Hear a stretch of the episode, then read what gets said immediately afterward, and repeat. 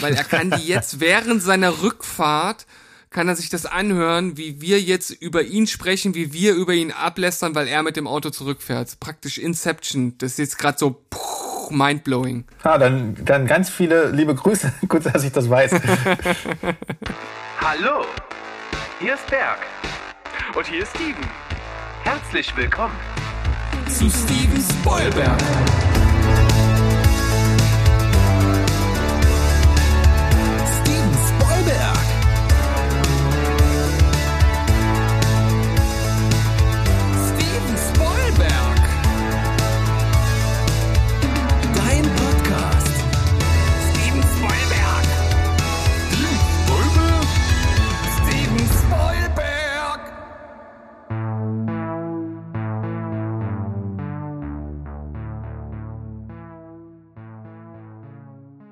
Heidi ho, Welt da draußen, wir sind's wieder, Steven Spoilberg, euer liebster Film- und Serienpodcast aus Leipzig mit mir, Steven, und normalerweise mit Berg, aber wer aufmerksam unsere letzte Folge gehört hat, der weiß, Berg ist noch im Urlaub und wird heute ersetzt durch den lieben Mo. Hallo Mo.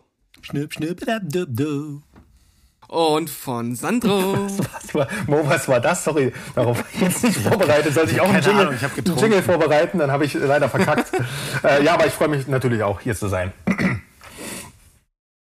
Ja, schön, dass ihr wieder dabei seid, denn äh, die letzte Folge, die hat äh, trotz, ich sag mal, des, ich nenne es jetzt mal runterziehenden Themas, denn das waren ja jetzt alles so Filme, die haben uns manchmal so auch so ein bisschen im Herzen wehgetan. Das waren so Sequels und Prequels, die uns so ein bisschen den Film davor madig gemacht haben. Hat es trotzdem irgendwie Spaß gemacht. Und deshalb bin ich mal gespannt, wie das heute bei diesem doch sehr angenehmen Thema, nämlich den besten Fortsetzungen, dann äh, werden kann. Und ich glaube, da, da kann was richtig Gutes bei rumkommen. Und äh, ich finde, es gab, nachdem wir die letzte Folge beendet haben, noch einen richtig guten Input vom Sandro. Er hat gesagt, wir haben jetzt so ein bisschen den Zeitpunkt verpasst, auch mal darüber zu reden, woran lag das denn jetzt eigentlich, dass einige von diesen Sequels so schlecht geworden sind? Denn manche von denen, die hatten ja trotzdem äh, den gleichen Regisseur oder die gleichen Leute, die da hinten hinterstanden, manchmal sogar die gleichen Schauspieler. Und trotzdem sind das absolute äh, Katastrophen geworden.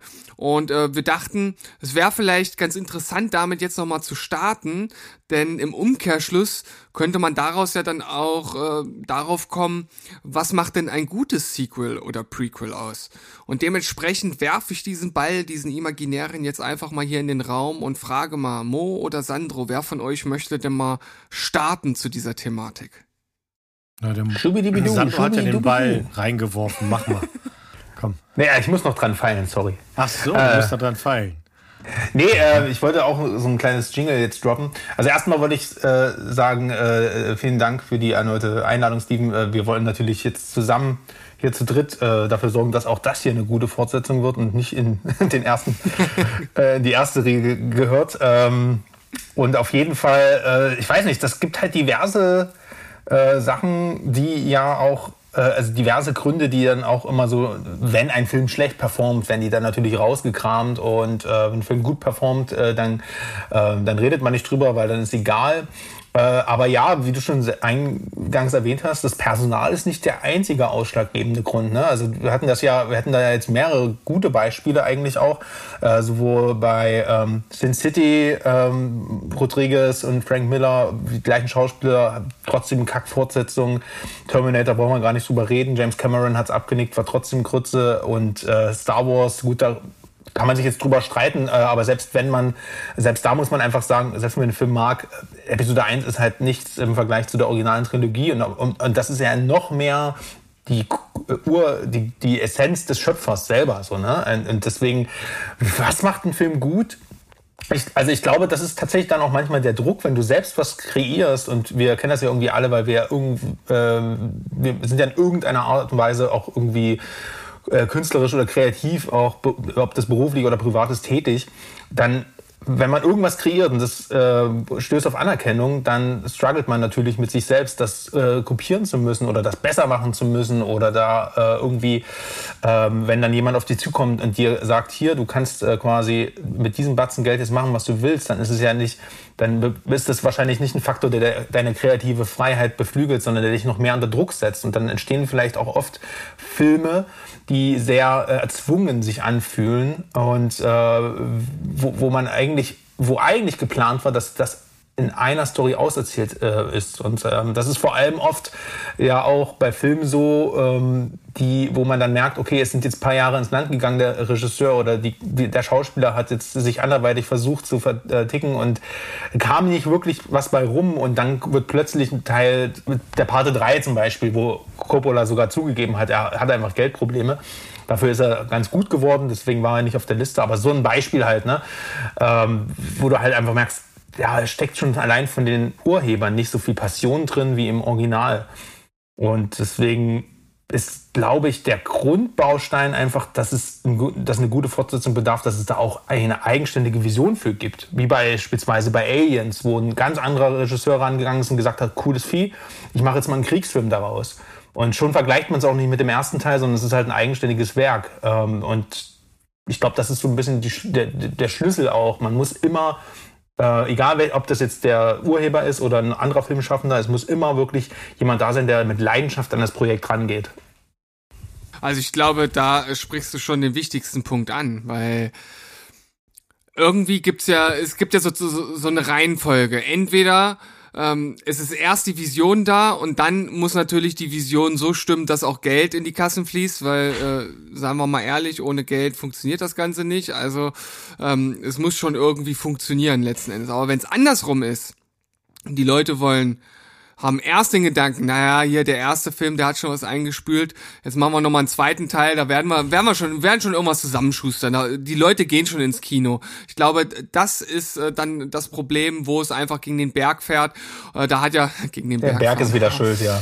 Ja, ja, wie immer. Ja, ich hab's doch gesagt. Berg, der ist nun mal schuld an allem. Ne? Und äh, wenn er nicht hier ist, dann muss er das auch aushalten ich finde ja, der Mo hat in der letzten Folge das eigentlich äh, schon richtig gut eingeläutet mit dem Highlander-Beispiel. Da hat er das ja schon genannt. Also entweder die Macher sind es, die halt sagen, oder die, die, die Studios, die sagen, hier, wir wollen noch ein bisschen Kohle machen, oder dann letzten Endes äh, trotz des gleichen Casts, dass halt dann auch eine Gurke bei rauskommt, weil die dann sagen, okay, wir nehmen, wir machen es auch wegen des Geldes. Und dann äh, spielen die natürlich voll uninspiriert.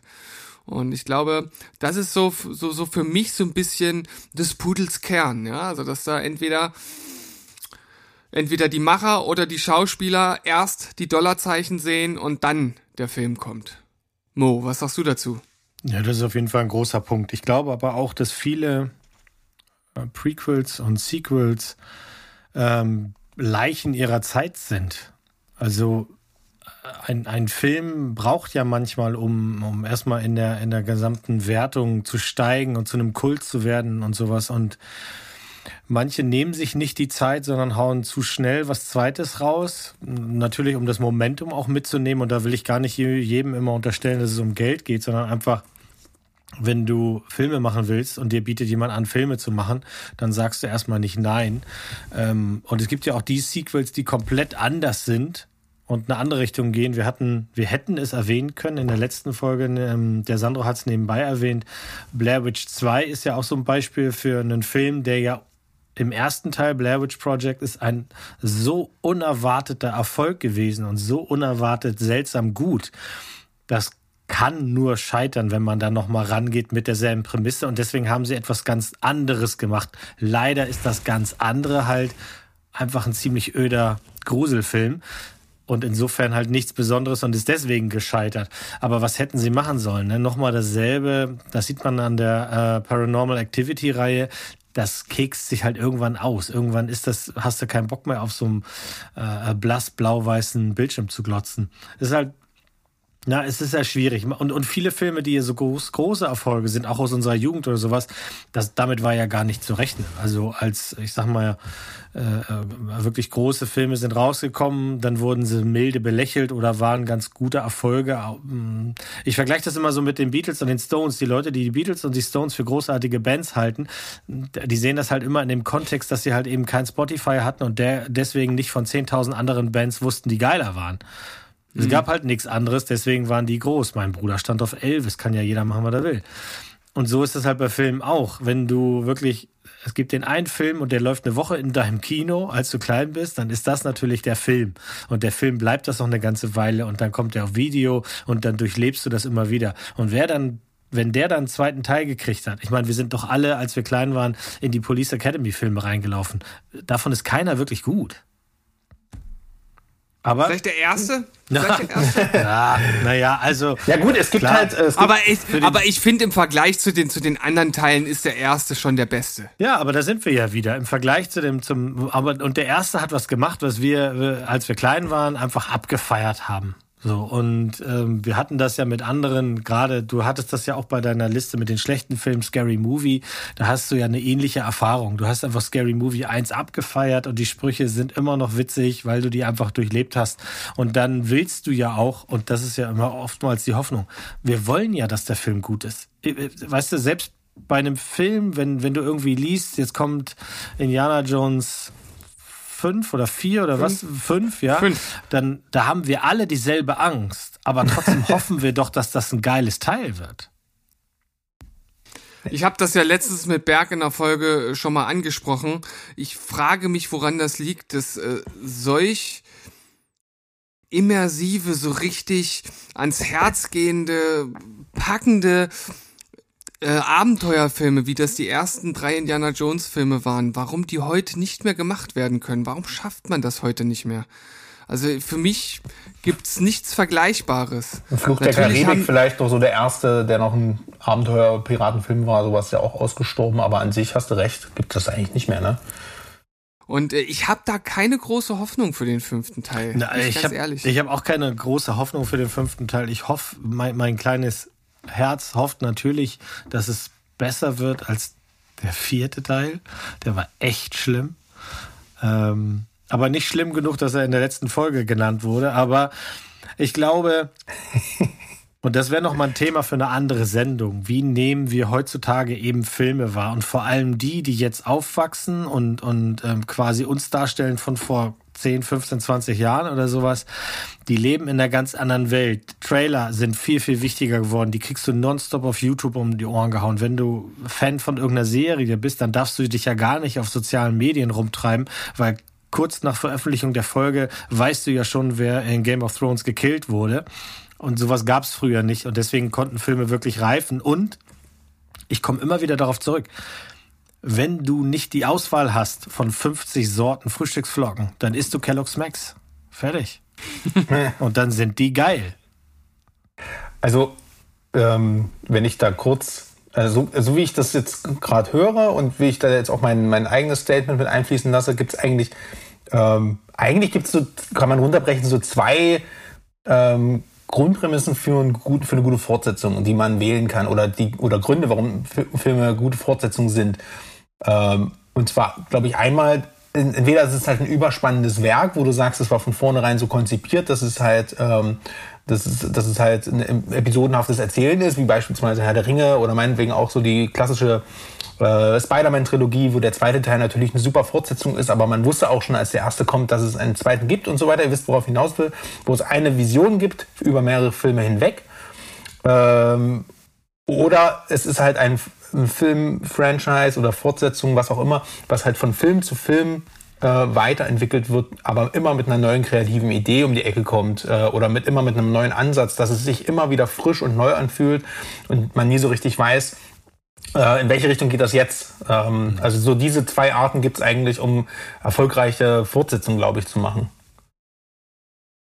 Aber da äh, bei dem zweiten Teil oder bei dieser zweiten äh, Version, da äh, gibt's halt so Filme, die halt so nach diesem Schema einfach nur höher, größer, schneller weiterverfahren und sich dadurch dann so ein bisschen, bisschen die, die, die eigentliche Innovation nehmen. Also ich glaube, Äh, es gibt Filme, die, die schaffen das richtig gut. Der ist, da ist das halt so. Ähm, ich will jetzt hier noch keine Namen nennen, damit ich nicht wieder vorgreife und rummeckert hier, dass ich schon wieder Filme nee, nenne. Nee, kann, kann Ähm, heute nicht passieren. Kann heute nicht. Aber es gibt natürlich einige Filme, die, die setzen nochmal drei Level auf den ersten und sind dadurch geiler. Und dann gibt's welche, die äh, ziehen das Ding einfach zu, zu krass durch, wo du dann sagst, äh, da seid ihr übers Ziel hinausgeschossen. Mal gucken, äh, was wir heute so für Fälle dabei haben. Denn äh, ich denke mal, das könnte recht divers werden. Vor allem, äh, weil der Mo ja schon angekündigt hat, dass er hier Filme dabei hat, die wir definitiv nicht haben werden, Sandro. Hä- Hältst, du, hältst du das für möglich? Ja, aber der guckt sich so komischen Indie-Scheiß immer an. Ich denke schon, dass, Nee, das waren, all- also alle Filme sind regulär im Kino gelaufen und waren, naja, zwei waren sehr erfolgreich, einer nicht so, aber das war auch nicht, das war auch nicht zu erwarten.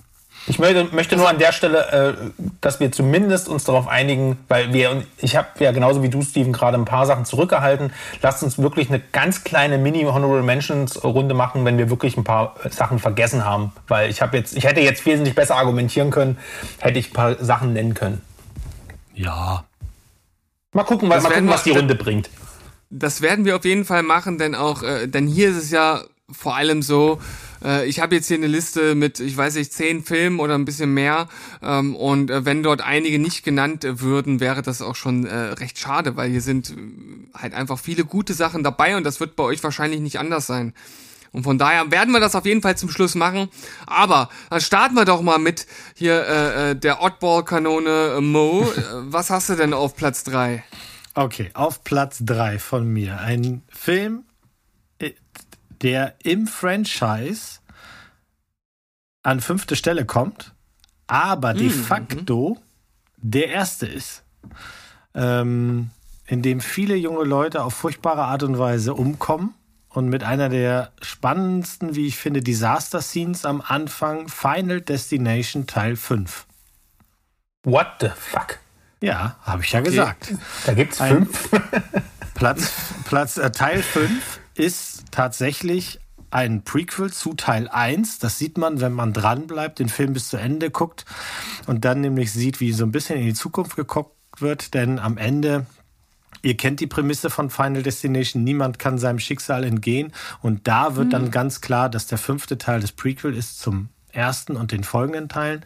Und was den hier so besonders macht, es war eins, tatsächlich eins meiner ersten ähm, so richtig aktiv, die, die mir im Kopf geblieben sind, ähm, 3D-Effektfilme, die ich zu Hause gesehen habe.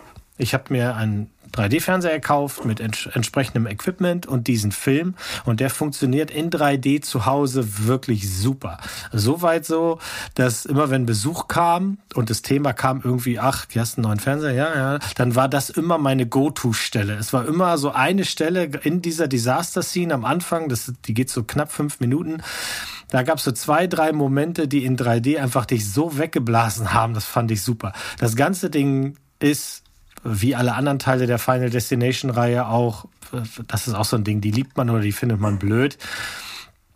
Ähm, relativ simpel in der Story, kennt ihr sicherlich, aber der macht halt so viel besser. Die Kills sind besser, die sind böse, die sind blutig. Ähm, CGI war gut, selbst für die da damalige Zeit. Der macht auch Spaß, also das, das Ding hat auch ein Comedy-Level, da kann man gerne mal irgendwie unverhohlen auch äh, lachen drüber. Und ich hatte einfach mit dem Ding viel, viel Spaß. Ich, ich, man muss die lange Fassung sehen, die geht 92 Minuten, bloß nicht die FSK 16 Version, sondern wenn schon, dann die 18er Fassung unbedingt. Und wenn ihr den noch nicht geguckt habt, aber irgendwo ein bisschen Platz habt im Herzen dafür, dann, äh, dann macht das mal. Also, weil der Teil 5 ist, denkt man so, ja, ist au- ausgelutscht, aber nee, der macht vieles, vieles richtiger als die anderen. Ich schaue jetzt gerade nebenbei äh, mal stumm hier den, den Trailer und vermute mal, oder ich bin mir ziemlich sicher, äh, nach dem, was ich gesehen habe, dass du die Brückenszene meinst Ja. am Anfang, richtig? Ja. ja die, sieht ja im, die sieht ja im Trailer schon fantastisch Die aus. ist der Hammer. Die ist Ähm. wirklich, wirklich gut. Und, und weil die halt eben auch nicht so, die hetzt nicht, sondern die, die geht fast fünf Minuten. Für einen Film, der im Ganzen gerade mal über seine 90 Minuten kommt, ist das schon viel. Aber auch die Kills, das wirklich, guckt, ja, fangt den Film an. Ihr macht den nicht aus nach dieser, nach der Szene, glaubt mir. Der macht wirklich Spaß und, und ähm, das hat sich so eingeprägt. Jetzt ist 3D mittlerweile ist ein alter Hut. Ich habe den Fernseher, ach, den hat jetzt, weiß ich gar nicht, ob den Berg jetzt hat oder du. Der Berg hat den, glaube ich. Ne? Ich Berg weiß. hat den. Ich, ich habe hab, ich hab Bergs. Es kann auch sein, dass das der ist, der noch hier steht. Ähm, das Thema 3D hat sich komplett abgelutscht und da würde ich jetzt auch nicht nochmal äh, investieren für. Aber damals war das ein geiles Teil, hat mich gefreut und deswegen hier ganz verdient Platz 3. Ah, ich muss ja auch nochmal äh, ganz kurz dir beipflichten bei einem Film wie Final Destination, wo es ja im Grunde genommen um das Zelebrieren des Ablebens geht ja, da dann das, äh, genau das rauszuschneiden und eine 16er Version draus zu machen, ist ja völliger Schwachsinn. Ja. Das Zelebrieren des Ablebens, das finde ich, das gefällt mir gut. Ja, ich bin der Meister des Euphemismus äh, und äh, in diesem Sinne, ähm, ach so, du hast noch gar nichts gesagt äh, überhaupt, so, du, du hast nur ein bisschen deine, deine emotionalen Äußerungen äh, äh, gebracht, oh, und überrascht und so, Sandro, aber was sagst du denn jetzt zu dem äh, dritten Platz hier von Mo? Also ich habe direkt Bock mir den, vielleicht gucke ich mir heute Abend noch an, mal schauen. Ja, also das, ist, wieder, das ist halt so super snackable zum Runterkommen und äh, weiß ich nicht. Also das Ding ist halt, Final Destination ich, ich denke, das, was uns, was alle, die jemals Filme aus diesem Franchise gesehen haben, ich weiß auch nicht mal, welcher Teil das war, aber ich glaube, niemand kann seitdem mehr hinter so einem äh, LKW mit Holzstab, äh, mit, mit, äh, ihr wisst es, ne? mit äh, gesenkten Baumstämmen hinterherfahren, weil ich kriege jedes Mal einen Koller. Allein dafür hat der Film ja schon äh, echt was geschaffen. Ne? Guck mal, äh, aber das, ansonsten das bin ich einfach wieder, das markiert wieder den Altersunterschied zwischen uns beiden. Ich habe dieses Ungutgefühl schon seit das Omen. Da gibt es eine ähnliche Szene und ähm, ne, 30 Jahre später treffen wir uns dann endlich mal. Genau. Äh, auf jeden Fall, ich bin überrascht, dass es einen fünften Teil gibt überhaupt. Ich dachte, soweit ist nur Saw gekommen oder Wrong Turn oder was es da auch immer alles im Äther gibt. Aber ähm, klingt cool und wenn ich weiß, dass ich den Rest nicht gesehen haben muss, nochmal neu, dann umso besser. Ja, Sandro, was hast du denn mitgebracht auf deinem dritten Platz? Ähm, ja, ich bin so rangegangen, dass ich äh, Fortsetz es gibt bessere Fortsetzungen als die, die ich jetzt nenne. So, ne, das wollte ich nochmal so, so klar erwähnen und so, also so in Richtung Parte 2, äh, ne, also ihr wisst schon, ich habe jetzt nichts genannt. Aber es geht, ich habe jetzt, un, ich wollte unbedingt Filme nennen, wo ich überrascht war, dass die so gut sind, weil, nie, weil ich niemals gedacht hätte, dass man zu dem Film eine Fortsetzung machen kann und dass die gut wird. So, okay? Also das ist meine Herangehensweise gewesen. Und deswegen ist mein Platz 3 tatsächlich Dr. Sleep oder äh, Stephen Kings Dr. Sleeps Erwachen mit Apostroph. Mhm. Ähm, egal, ich rede jetzt nicht über den deutschen Titel. Ähm, ich habe den vor kurzem noch mal gesehen ähm, in meinem Halloween-Marathon. Und ja, machen wir uns nichts vor. Grundsätzlich, das ist nicht der kommt nicht an The Shining ran, so von der Suspense, von dem, was der Film überhaupt ist und äh, ist auch lange nicht so kultverdächtig. Das Zeug hat er einfach gar nicht. Der hat nicht diese Art, das ist nicht diese Art von Film, diese, nicht diese Art von Horror. Aber genau das ist das Geile an dem Film. Also wenn du so viele Jahre äh, äh eine, später eine Fortsetzung zu so einem Klassiker bringst, kannst du doch eigentlich dich nur absolut auf die Fresse legen und der Film tut es nicht. Der ist einfach komplett komplett was anderes. Also klar, es gibt im Intro hast du den Teppich und du hast die Musik und du hast ein paar Szenen am Ende, die das referieren, aber es geht aus dem Kontext dieses Films auch hervor, warum das nötig ist. Es ist nicht so, dass der Film irgendwie sich nichts traut oder nur auf Memberberry setzt. Es ist einfach eine komplett andere Geschichte und stellt eigentlich müsste der Film The Shining heißen, weil in The Shining geht es gar nicht wirklich um das Shining, was der kleine Junge hat, sondern es geht eigentlich äh, um das Overlook Hotel, was so ein eigener Charakter ist, was, wo auch nicht ganz klar ist, warum das alles so passiert und alles cool. Aber in diesem Film gibt, geht es wirklich um das Shining und es offeriert, dass es mehrere Menschen gibt, die ähm, diese Talente haben. So, das, das ist, teilweise hat das so ein bisschen X-Men-Flair sogar. Ne? Also anstatt einer Mutation äh, ist es halt hier das Shining. Telekinese, äh, Menschen äh, die Gedanken von Menschen lesen können, äh, Menschen beeinflussen können, äh, Lebensenergie aus Menschen raussaugen. Das klingt alles erstmal total stumpfsinnig, also aber auch nur, weil du es mit dem ersten Teil vergleichst. Aber es war auch im ersten Teil schon ein Indikator der Story, der jetzt hier einfach clever aufgegriffen wird. Es ist ein ganz anderes Filmfeeling. Der Film wirkt trotzdem schön retro, also er wirkt nicht, er ist, hat super schöne Bilder, aber ähm, wirkt so ein bisschen aus der Zeit gefallen erzählerisch. Er nimmt sich viel, viel Zeit kreiert so einen ganz eigenen Mythos und äh, führt ganz viele neue Figuren ein. Also ähm, der ganze Kult um Rebecca Ferguson, äh, Fergusons Charakter, die in dem Film wirklich der absolute Scene-Stealer für mich ist, ähm, ist super interessant. Ewan McGregor spielt das auch unglaublich gut und da geht es erstmal um so die Traumaaufarbeitung, was was das Shining eigentlich mit ihm gemacht hat äh, wie er damals äh, damit klargekommen ist, dass sein Vater, ähm, ne, wir kennen alle die Labyrinth-Szene, was, was der Junge eigentlich durchleben musste. Wir sehen ihn am Anfang in echt heftigen Szenen moralisch, ähm, was einfach wirklich schon als Drama durchgeht. Und irgendwann entwickelt sich der Film mal so leicht in Richtung Horror, aber auch eher, es gibt eine wirklich harte Szene mit einem Baseballjungen, möchte ich jetzt nicht zu viel verraten. Die hat mir echt wehgetan beim Zuschauen und aber trotzdem, insgesamt ist es halt einfach nur ein ganz toll erzählter Mystery-Thriller, der am Ende auch nochmal wirklich, ähm, wirklich ein bisschen Fanservice gibt, weil er wirklich an den Ort des Geschehens zurückgeht. Und es gibt für mich gibt's nichts Gruseligeres in der ganzen Filmgeschichte als die alte Frau in Shining im Bad. Und ähm, die wird hier nochmal getoppt irgendwie für mich, weil es halt mit Kindern in, äh, in, in, äh, ne, aus Kindessicht nochmal gezeigt wird. Das ist auch so die Stärke von Stephen King natürlich. Und äh, mich hatte der Film. Also ich war wirklich super, super positiv überrascht. Und das zu stemmen, The Shining eine Fortsetzung zu geben, das muss man erstmal schaffen. Für mich auf jeden Fall ein verdienter dritter Platz. Das ist auf jeden Fall eine Überraschung und vor allem auch deine Herangehensweise ist ja eine, eine ganz spezielle, weil äh, wenn ich äh, deine Wertung, die ich ja kenne zu den beiden äh, Filmen von äh, dem äh, Bewertungsportal, auf dem wir beide ansässig sind, ähm, ist der Film ja nicht so gut wie The Shining, was wahrscheinlich auch äh, irgendwie nicht machbar ist. Ähm, aber es war einfach deine Erwartungshaltung, dass du einfach dir nicht vorstellen konntest, dass der Film so gut werden äh, kann.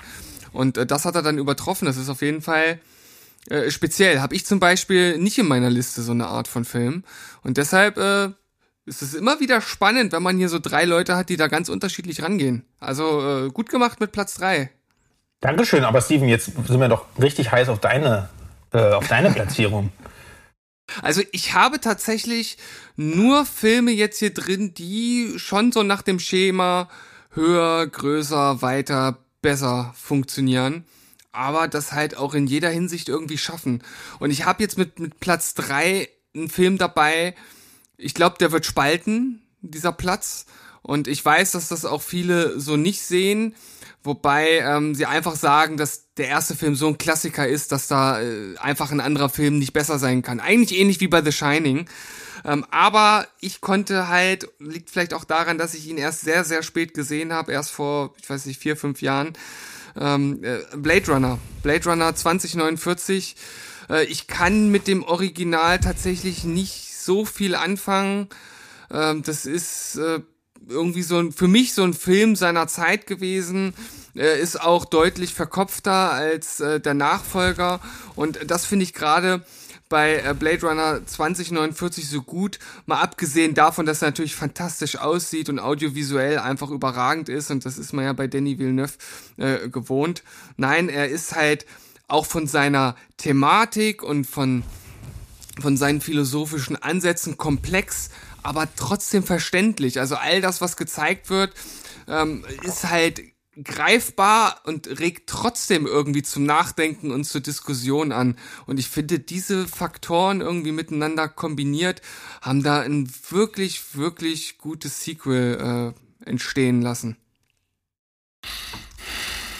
Hm.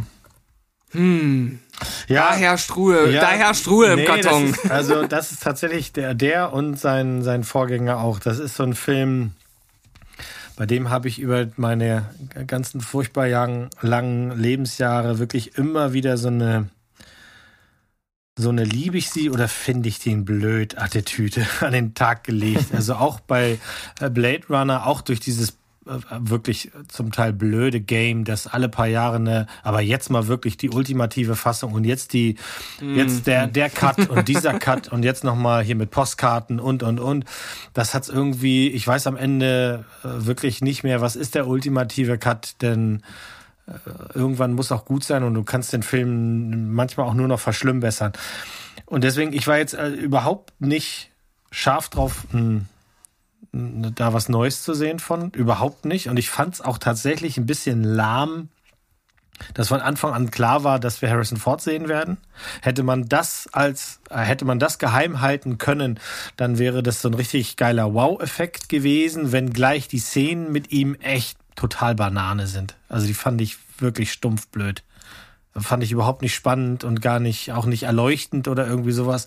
Da fand ich andere Szenen, ähm, vor allem mit dem Batista, äh, hm. schauspielerisch wirklich sehr, sehr gut. Die Grundstimmung fand ich gut. Aber er ist mir noch nicht ans Herz gewachsen. Es mag sein, dass das noch kommt.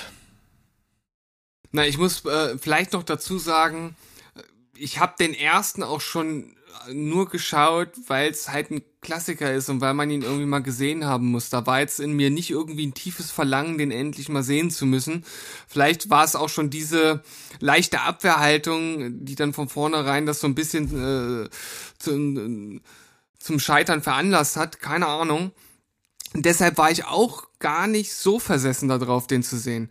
Aber dann hat sich halt Danny Villeneuve dem Ganzen angenommen. Das war der eine Faktor. Und zum anderen waren es dann, äh, war es dann tatsächlich auch so ein bisschen so ein externer äh, Trigger von meinem ehemaligen Nachbarn, der gesagt hat, hier, kommt doch mal vorbei, dann schauen wir den zusammen. Ihr habt auch noch nicht gesehen. Da habe ich gesagt, na gut, dann machen wir das halt. Und dann habe ich mir den angeschaut. Vielleicht hätte ich sogar noch ein bisschen rausgeschoben, weil, wie gesagt, so richtig hinterher war ich auch nicht. Aber dann war ich absolut positiv überrascht und habe ihn für mich gleich äh, deutlich besser als das Original eingeschätzt. Und ja, dass man da jetzt vielleicht die ein oder andere Stelle noch ein bisschen hätte straffen können oder vielleicht noch ein bisschen spannender inszenieren können, mag sein. Äh, ist mir jetzt nicht so negativ im Gedächtnis geblieben, äh, die, die Szenen mit Harrison Ford.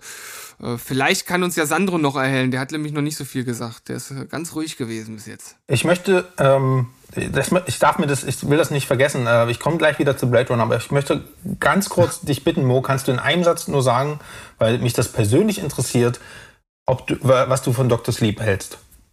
Ähm, ich finde Dr. Sleep. Hier einen Haken gemacht. Ehrlich jetzt mal. Okay, also ähm, vielen Dank dass ich das sagen darf. Ich finde Dr. Sleep ist ein, ist ein toller Film. Und ich habe mich wirklich selten so gefreut, dass ein wirklich äh, schon in sich guter Film mit 152 Minuten einen Director's Cut gekriegt hat. Und ich habe die lange Fassung zu Hause, die geht satte drei Stunden und das Ding ist einfach ein geiles Brett. Und der macht ganz, ganz, ganz viel richtig. Ich habe mich da sehr amüsiert. Also finde ich gut. Ich finde das Ding wirklich gut. Okay, danke. Das wollte ich bloß zur Vollständigkeit äh, unbedingt wirklich wissen. Bevor ähm, er mich prügelt, weil ich den anderen Film nicht so gut finde. Nee, gar nicht. Äh, das Ding ist, ich musste jetzt nur nebenbei ein bisschen überlegen, Leute, weil bei mir, äh, äh ich sag's so, äh, Blade Runner 2049 ist bei mir auf der 1. Das ist für mich die beste, also unter der Prämisse, ne? Äh, mhm. Für mich ist Blade Runner einer einer absoluten Lieblingsfilme, aber auch, muss ich sagen, geworden. Da, als, den habe ich das erste Mal als Kind gesehen und dachte, oh, ich muss alles gucken, was mit Raumschiffen ist. Und da habe ich den weder verstanden noch geil gefunden, äh, aber ich fand halt das, das Setting geil. Und irgendwann, als man sich mehr mit Film beschäftigt hat, natürlich, zack, mehrmals angeguckt. Und jetzt ist es mittlerweile einer meiner äh, absoluten Lieblingsfilme und ich finde tatsächlich auch, auch, dass das Original immer noch besser ist. Also ich mag wirklich den ersten richtig, richtig sehr. Und äh, welche Version die beste ist, ist eigentlich auch klar zu sagen, ist die äh, von Ridley Scott und nicht die, die das Studio dann gemacht hat. Aber da, darum geht's jetzt hier nicht.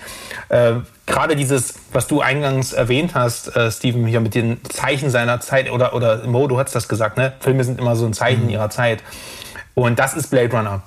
Und den, so ein Film, der war damals schon sehr speziell und wenn du den heute veröffentlichen würdest, wäre der noch spezieller. Und dass Denis Villeneuve es geschafft hat, diese, diese äh, also alles, was den ersten Teil ausgemacht hat, ob man das mag oder nicht, aber alles, das findest du auch in der Fortsetzung an unphilosophischen Themen, am Worldbuilding, an der ähm, visuellen Gestaltung.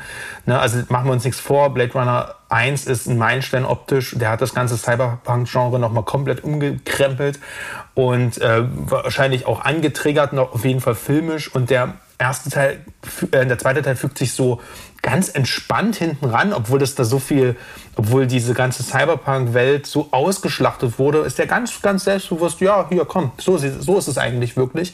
Also das ist wirklich großartig. Und dann halt, wie gesagt, auch noch diese, diese Last zu tragen, so einen Film, der mittlerweile so ein Meilenstein geworden ist, des Genre-Kinos fortsetzen zu können und das auch noch zu machen in einem positiven Sinne, ohne dass er den jetzt kopiert, finde ich unglaublich. Also ich bin auch der Meinung, dass es vielleicht vielleicht hätte das Nolan noch gekonnt, der hat auch so eine ähnliche Art von, äh, von Erzählweise, wie, wie, wie das manchmal hat, aber ich, ich glaube, das könnten auch nicht viele. Und du merkst halt die Leidenschaft und die Passion, die Villeneuve für das Original hat, an jeder Faser äh, dieses Films. Und das hätte Ridley Scott hätte das nicht so gut gemacht wahrscheinlich, weil das hat er auch beim Alien ja be äh, bewiesen, dass er ähm, dass er immer versucht, dann irgendwas Neues zu kreieren oder vielleicht in eine andere Richtung denkt oder so. Villeneuve ist genau der Richtige gewesen. Und für mich ist das, ich tausche den jetzt auch aus mit meinem ersten Platz. Da habe ich äh, Platz für meine Spielwiese hier aus meinen Honorable Mentions.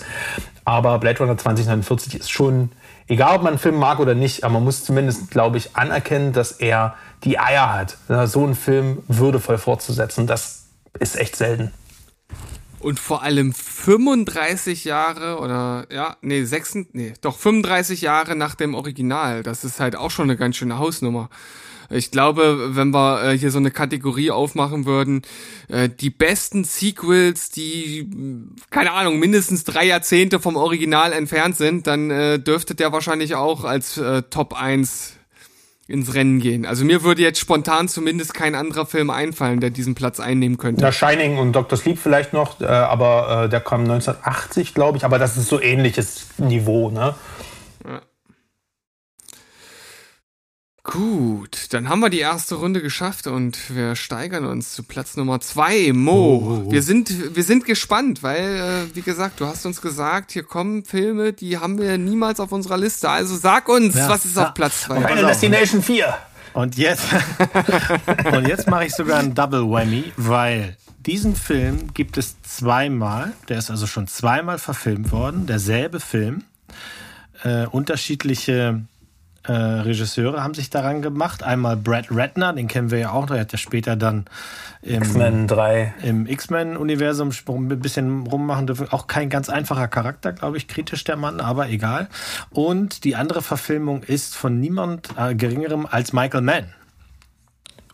Und beide haben sich den Roman vorgenommen, der da heißt ähm, Red Dragon. Ich spreche jetzt von ah. Red Dragon, Roter. Drache, das Prequel zu Das Schweigen der Lämmer.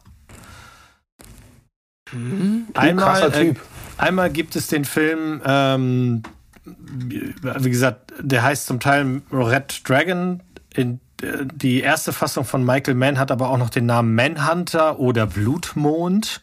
Ähm, da kann man das finden. Und die Version von 2002 mit ähm, Anthony Hopkins, Edward Norton, Ralph Fiennes in den Hauptrollen ist die, von der alle immer noch reden. Das muss man hier ganz fairerweise sagen. Also Blutmond haben die meisten erst geguckt, als sie Roter Drache gesehen haben und gehört haben, da gab es schon mal 86 eine Verfilmung von Michael Mann und ähm, die steht dem wirklich nicht nach. Das ist kein stinkender Film oder sowas. Das Problem, was Michael Mann hat, ist, er hat keinen Anthony Hopkins. Ganz das war Brian Cox oder so damals, ne? Das war Brian Cox, genau. Und man wollte halt mit Anthony Hopkins ähm, eine Trilogie machen. Und das haben sie ja auch gemacht. Hannibal Rising, wie alles begann, ist ja noch gekommen. Und, und Schweigen der Lämmer, ähm, der äh, Hannibal, den ich übrigens ganz schrecklich finde, der hätte auf die andere Liste gemusst. Aber anyway, Roter Drache ist also eine Vorgeschichte, bei der wir dann Hannibal Lecter kennenlernen, wie wir ihn später bei Schweigen der Lämmer ähm, sehen. Und auch, was ich hier toll finde, ist der ganz kleine Tie-In. Ganz am Ende des Films sehen wir halt eine junge Sterling, wie sie tatsächlich ins Gefängnis geht und Hannibal Lecter äh, befragen möchte. Also es, man kann die beiden direkt nacheinander gucken. Das ist ein ganz, ganz spannender äh, Thriller, wie ich finde geht ein bisschen über zwei Stunden und was Ralph Fiennes hier abfeuert ähm, als Francis Dollarhide ist einfach richtig, richtig gut. Ich will auch gar nicht so viel in die Story gehen. Es ist halt eben ähnlich so, dass es ein, es gibt einen grausamen äh, Serienmörder, Mörder. es gibt einen FBI-Agenten, der in einem ersten Aufeinandertreffen mit Hannibal Lecter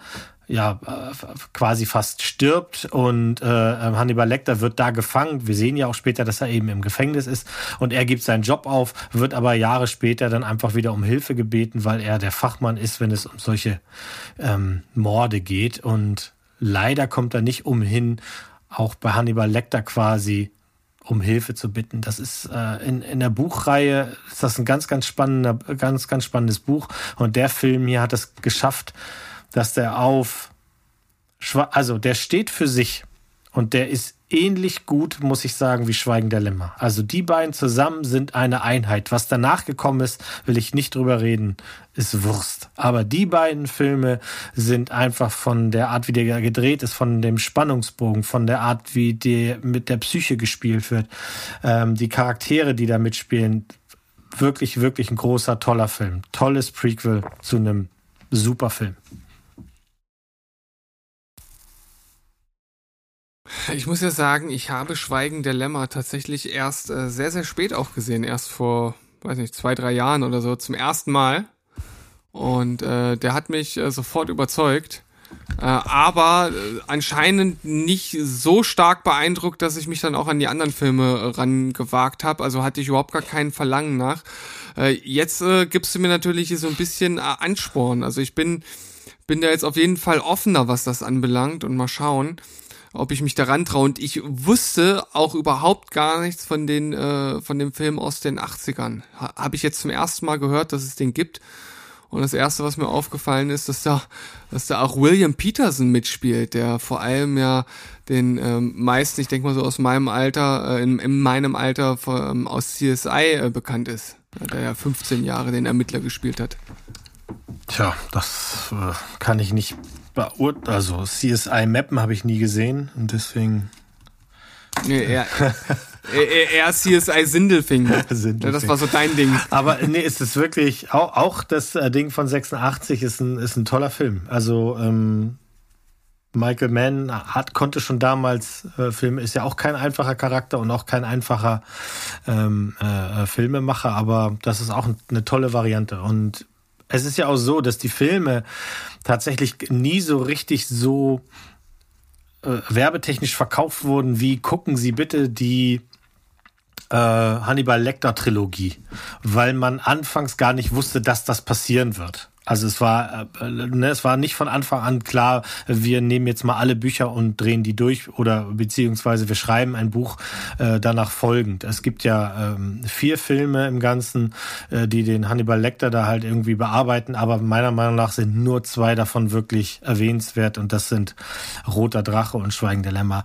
Hannibal ist ganz, ganz furchtbar schiefgegangen in meinen Augen. Äh, es fängt damit an, dass man nicht einfach den Haupt die Hauptrolle ersetzen kann. Du kannst nicht einfach äh, Jodie Foster gegen Julianne Moore tauschen. Das geht nicht.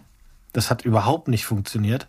Und ich glaube, das ist der Film mit der schlimmsten schauspielerischen Leistung von Ray Liotta, die ich je gesehen habe. Das mit dem Gehirn, oder? War das es, das? Ist, es ist so unsagbar dumm äh, gedreht. Es kommt keine Spannung auf, sondern es ist unfreiwillig komisch und es tut einem nur weh. Es hat halt, es tut halt nichts. Äh, für die Sache. Und deswegen Roter Drache, Schweigende Lämmer, Finger weg von allem anderen. Auf Wiederhören. Okay, an dieser Stelle will ich nochmal Berg äh, ins Spiel bringen, denn ich sehe gerade, er hat den Film mit 8,5 bewertet. Na, welchen? Hannibal. What? Na Mann, ey. Ja, ja so und, und, und, den, und hat er Rote Drache gesehen? Äh, da gehe ich ganz stark von aus. Das kann ich dir äh, in Ach, ein paar Hannibal, Sekunden wie ist sagen. das denn passiert? So, warum gibt er mir denn jetzt hier eigentlich nicht roter Drache aus? Äh, manchmal ist ja die Suchfunktion. Da ist er. Roter Drache hat Berg. Hat er nicht bewertet. Hm. Leute, gut, wir wissen doch alle, was, was, was Berg Dancer in the Dark gegeben hat. Wir müssen uns doch jetzt nicht weiter. Ne? ja, gut. ich denke. Ich, ich würde ich würd auch sagen, das sagt viel über Bergs Kompetenz aus, was Filme angeht. Von daher. Also ich muss sagen, äh, äh, die, die Hannibal-Filme, ähm, da ich jetzt Bock, die mal zu äh, rewatchen, ist lange her. Ich kann tatsächlich gar nicht so richtig sagen, wie ich Roter Drache fand. Also ich fand ihn damals gut, aber ich kann ihn jetzt nicht mehr einordnen. Ähm, Hannibal Rising, weiß ich, war bescheuert. Aber ich muss an der Stelle noch sagen, dass ich extrem diese, die, die Hannibal-Serie auch abfeier. Also ich hätte niemals gedacht, dass jemand äh, Anthony Hopkins ersetzen kann. Und ich will nicht sagen, dass er besser ist, aber man, ja, es hat natürlich auch mehr Zeit in der Serie, aber Mats Mikkelsen kommt da schon extrem ran. Also ich fand die Serie echt brillant. Mhm. Muss ich mal an der Stelle sagen. Aber das war nur so ein Shoutout. Ähm. Mhm. Habe ich, hab ich tatsächlich nichts von gesehen. Äh, ich glaube, Berg hatte reingeschaut und ich weiß gar nicht, ob er dann weitergeguckt hat. Ich glaube, er war nicht so angetan. Jetzt sind wir ja schon wieder bei Berg. Ja, wir müssen, wir müssen doch irgendwo unseren Schutt abladen. Und äh, wenn jemand nicht im Raum ist, dann ist es am besten, das direkt bei demjenigen zu machen. Das stimmt. Und äh, wisst ihr, was das Lustige ist? Äh, Berg, der, äh, der freut sich ja, äh, dass wir die Folge jetzt rechtzeitig aufnehmen, weil er kann die jetzt während seiner Rückfahrt kann er sich das anhören, wie wir jetzt über ihn sprechen, wie wir über ihn ablästern, weil er mit dem Auto zurückfährt. Praktisch Inception. Das ist jetzt gerade so puh, mindblowing. Ah, dann, dann ganz viele liebe Grüße. Gut, dass ich das weiß. Sehr schön. Dann, ja, bist du dran, Sandro, ne? Ja, cool. Ähm, der nächste Film ist auch so ein Überraschungsding wieder. Äh, ist eigentlich kein klassisch, klassisches Sequel, ist eher ein Spin-off. Ja, ein Spin-off würde ich sagen, trifft es am ehesten oder ein Ableger, aber ein Reboot ist es auch nicht, es ist irgendwas dazwischen. Äh, und zwar geht es um Creed. Halleluja, ja. Leute. Ich habe erst ewig mhm. überlegt, welchen Rocky-Film nimmst du denn für die Liste, weil eigentlich sind die Rocky-Fortsetzungen nicht wirklich. Äh, die, ich, ne, also aus unterschiedlichen Gründen finde ich unterschiedliche Filme dieser Serie toll, aber eigentlich ist das Original schon so mit das Beste.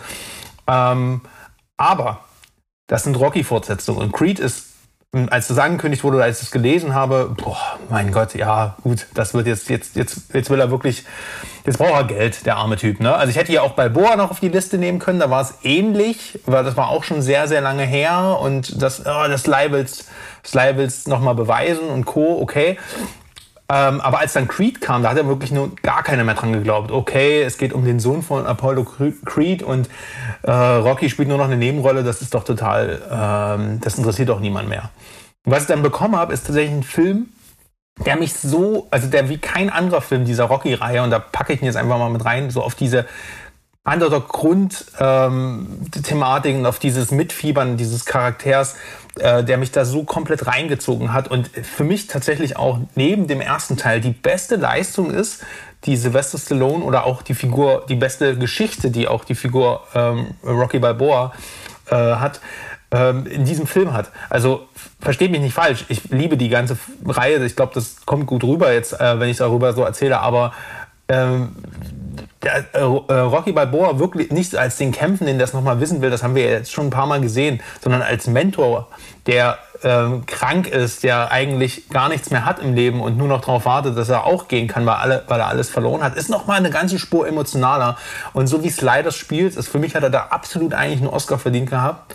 Das ist also wirklich, wie er, was er für was er Michael B. Jordan in dem Film, wie er das mit ihm spielt, das ist so herzergreifend, so unglaublich ähm, mitf mitfühlend. Ich, also wirklich, da, da stellen sich mir direkt schon wieder ähm, die Haare auf. Und da, das ist einfach ein ganz mitreißender, toller Film, der mir wirklich ans Herz gegangen ist, wo ich auch, da gibt's ja auch so ein bisschen die Kopie der, der, ähm, der der äh, Jogging-Szene, so wo die Leute sich hinter ihm versammeln. Und das wirkte das erste Mal nicht wieder, das wirkte nicht wie so eine Hommage, sondern es wirkte wie, okay, wir sind jetzt in, in einer neuen Figur, einer neuen Generation. Und gleichzeitig ist es aber auch wirklich ein Film, der das Prädikat Creed verdient, weil Rocky spielt sich nicht in den Vordergrund und ist die eigentliche Hauptfigur, sondern es ist halt wirklich Michael B. Jordan, der den Film mit seinem Charisma tragen kann und mit Tessa Thompson sogar noch so eine geile Chemie hat. Ich glaube, das ist das sexieste und geilste Leinwandpaar überhaupt für mich, die einfach, also du merkst halt wirklich, da fliegen die Funken und ähm, das ist aber auch nicht so Hollywood-Klischee-mäßig geschrieben, sondern es ist halt irgendwie auch nachvollziehbar. Ne, sie hat ja da sie Hör Gehörprobleme und jeder hat so, so ein bisschen sein, ähm, sein Päckchen zu tragen und das ist irgendwie nachvollziehbar, warum er dann auch diese Nahkämpfe sucht und die ersten Nahkämpfe, die sind so krass gefilmt, diese One-Takes, so, also wirklich, ich habe den im Kino gesehen, da hat es mir wirklich, ich habe die Schläge gefühlt, so, das waren wirklich, das sind, die Kamera ist wirklich krass dabei und ähm, ja, inszenatorisch, darstellerisch ist das einfach ein absolut krasser Film, der, wenn ich jetzt die ganze Rocky-Serie zusammenfassen müsste, wäre bestimmt in meiner Top 3 auf jeden Fall äh, mit drin. Und vom Überraschungseffekt her hat es für mich unglaublich verdient, auf dieser Liste zu sein, weil damit habe ich wirklich überhaupt nicht gerechnet. Ja, so ging es mir auch. Ich habe den gesehen, das weiß ich noch, ich habe den nicht im Kino gesehen, sondern ähm, zu Hause. Und der fing an und nach den ersten fünf Minuten habe ich Paula geschrieben, du musst den gucken, weil der wird richtig geil. Das wusste ich da schon und das hat er auch eingelöst. Ähm, hat dann in seiner eigenen, in seinem eigenen Sequel ein bisschen geschwächelt, muss ich sagen. Fand ich dann nicht mehr so spannend, aber der erste ist halt wirklich, kam unerwartet, tolle Schauspieler, ähm, was Stallone da macht, ist gut. Und auch wenn es im Grunde immer und immer wieder dieselbe Geschichte ist, hat er halt hier verstanden, da so ein trotzdem noch so neue Nuancen draufzunehmen ne? und, und mehr Emotionen irgendwie reinzutun. Das ist bei den anderen halt so ein bisschen untergegangen später. Später war das ja auch tatsächlich eine Maschine. Also Ja, ähm, Superheld. Ist halt klug modernisiert ja. und gut back to the roots gegangen gleichzeitig, ne? Genau, genau. Finde ich auch. Gute, gute Wahl. Ich habe tatsächlich beide Creed-Filme noch nicht gesehen. Äh, ich sehe aber gerade, dass es die zurzeit online sind. Ich glaube, die sind auf Netflix. Vielleicht. Ja, genau. Deshalb, äh, das werde ich mir mal gleich mit auf meine Liste nehmen. Denn äh, ich muss tatsächlich sagen, ich habe ja vor kurzem erst äh, im Zuge eines äh, Specials mit dem Telehorst, wo wir ein Crossover äh, hatten, mit äh, Filme, die dramatischerweise besser werden, wenn der Hauptdarsteller einen Penis im Gesicht trägt. Da hat der Berg, Berg, Berg die Idee, dass äh, Rocky da ganz lustig wäre, weil der andauernd eine auf die Fresse bekommt. Ähm, und da haben wir über den Film gesprochen und ich habe ihn auch nochmal gesehen und muss sagen, dass ich ihn gar nicht mehr so geil fand. Also der ist, finde ich, nicht sonderlich gut äh, gealtert und ich finde halt auch viele Szenen aus heutiger Sicht mehr als fragwürdig. Also vor allem der Umgang mit den Frauen in dem Film ist schon echt ganz schön grenzwertig, auch von ihm. Ähm, also da sind so einige Sachen, die mir nicht mehr so gefallen haben. Das ändert natürlich nichts daran, dass er seinen Platz in der Filmgeschichte hat und die Trainingsmontage ist natürlich einfach einfach einfach das Ding, was was für immer irgendwo in dem Bereich Sportfilm zurückbleiben wird. Äh, und von daher bin ich jetzt gespannt, weil wenn ihr die Filme so anpreist, muss das eigentlich genau mein Ding sein. Also habe ich richtig Bock zu jetzt. Ja, wenn dir, die Grund, wenn dir die Grundprämisse gefällt von Rocky und du bloß jetzt, sage ich mal, die äh, aus, der Fall, äh, aus der Zeit gefallenen Aspekte ähm, kritisierst, dann ist Creed eigentlich genau das Richtige für dich, weil du brauchst nicht wirklich den nochmal die Rocky-Reihe auffrischen. Du musst halt wissen, das ist halt so ein Ex-Weltmeister, äh, Schwergewicht und fertig. Ja. Sehr cool, dass du das mit reingenommen hast. Das hat also das Ganze hier bei mir nochmal richtig schön in den Vordergrund gespielt. Und ähm, da würde ich sagen, schließe ich mal diese Runde ab. Und ja, was, was nehme ich denn? Ich, ich muss, also die Nummer eins steht in diesem Fall für mich fest, die kann ich nicht austauschen und deshalb bleibt jetzt nur ein Film, über den ich einfach hier mit reinnehmen muss. Ich habe ihn schon mehrfach in die zehn Listen gehabt, aber es gibt halt so, so, so Sachen, die, die lassen sich einfach nicht ändern und hier muss ich halt sagen, es ist für mich nicht nur äh, der deutlich äh, bessere Film als der erste Teil, sondern es ist für mich auch einer der besten Superheldenfilme aller Zeiten und das ist die äh, der zweite Teil der Sam Raimi Spider-Man-Reihe. Spider-Man 2 mit Doc Ock ist für mich einfach einer der geilsten Comic-Verfilmungen ever. Ähm, oh, da passt von hinten den hätte ich dir ja fast. Von vorne bis hinten alles. Den hätte ich dir ja schon fast, den habe ich dir ja schon fast angespoilert vorhin. Sorry. an, an, welcher Stelle? Ich ja, hat, er vorhin, hat er vorhin ja. fast schon wieder rausgehauen, der Knilch. Das ist so ein, so ein, so ein ja. gutes Beispiel für eine, äh, wo es am Anfang eine Vision gleich für drei Filme gab, so meine ich das. Also ja, ne, äh, für mehr, also nicht bloß für einen, wo dann eine Fortsetzung so aus dem Boden gestampft wurde, sondern der zweite Teil ist einfach homogen eine, äh, eine Fortsetzung vom, vom ersten. Und das ist ja auch so ein Film, ne? Da ist irgendwie alles äh, äh höher, besser, äh, schneller, lauter, aber trotzdem auch gut, ne? Mit dieser, wie du es angesprochen hast, Vision halt umgesetzt. Äh, mit Alfred Molina haben sie auch wieder einen Top-Antagonisten hier äh, ranbekommen. Äh, und wenn ich da nur, ach, keine Ahnung, an die Zugszene denke oder an äh, die Kämpfe mit Doc Ock, also da gibt's so viel, was man hier irgendwie hervorheben könnte, was einfach sowohl aus cineastischer als auch äh, aus emotionaler äh, Sicht als auch als äh, aus der Comic-Fan-Sicht, es ist alles besser als beim ersten Teil und der war für seine Zeit auch schon echt gut. Und deshalb muss der, muss der für mich äh, hier mit rein. Und der, das ist so ein Film, der einfach immer bei mir im Herzen bleiben wird. Ich bin ja, bin ja auch ein alter Spider-Man-Fan und hatte damals auch so darauf gehofft, dass es irgendwie geschafft wird mit den Möglichkeiten der Technik, die ja dann immer besser äh, wurden, dass halt solche Filme umgesetzt werden konnten. Mittlerweile sind wir da ja im Überdruss angekommen, was das anbelangt, aber ja, der zweite Teil war schon geil. Ja, finde ich auch. Also absolut. Es gab dann diese unnütze Variante, die Sam Raimi dann ein bisschen später noch auf den Markt geworfen hat mit Spider-Man 2.1, wo er einfach als sein Director's Cut nochmal so acht, neun Minuten, glaube ich, dazugeklebt hat. Ähm, die haben tatsächlich viel kaputt gemacht, also kann man nur sagen, bleibt dem weg, nehmt einfach die ganz normale Fassung von Teil 2, dann habt ihr wirklich ein, ein richtig schönes Popcorn-Bombast-Kino. Und vor allem das Schöne an der Sam Raimi-Trilogie ist auch, ähm, die hatte noch nicht diese Last dieses Multiversums und MCUs zu buckeln, sondern das ist einfach in sich geschlossen. Du hast einfach diese drei Hauptpersonen und die werden halt auch emotional, clever äh, und, und auch storytechnisch gut weiterentwickelt. Ne? Also das ist alles in seinem Comic, ähm, in, in seiner comichaften Welt und äh, viele Sachen wirken selbst jetzt schon so ein bisschen altmodisch, könnte man fast sagen, aber die Comics sind ja auch altmodisch, an denen er sich bedient hat. Mary Jane Watson äh, und Co. Ja, also die, ihre Handlungen sind jetzt nicht immer nachvollziehbar, sage ich es jetzt mal so. Und manchmal ist er auch nur die Damsel in Distress, die gerettet werden muss. Aber okay, trotzdem, äh, die Figuren haben alle du fieberst eigentlich mit den Charakteren mit und nicht damit, dass irgendwann ähm, das nächste Hochhaus in die Luft geht oder ähm, dass irgendwas in der Post-Credit-Scene angeteasert werden muss. Es ist einfach für mhm. sich geschlossen eine schöne Fortsetzung zum ersten Teil, die dir die Figuren einfach noch mehr ans Herz wachsen lässt. Das war auf jeden Fall ein guter Abschluss dieser zweiten Runde und dann äh, schmeiße ich den Ball wieder rüber zu Mo. Oh äh, Mo. Jetzt bin ich wieder dran.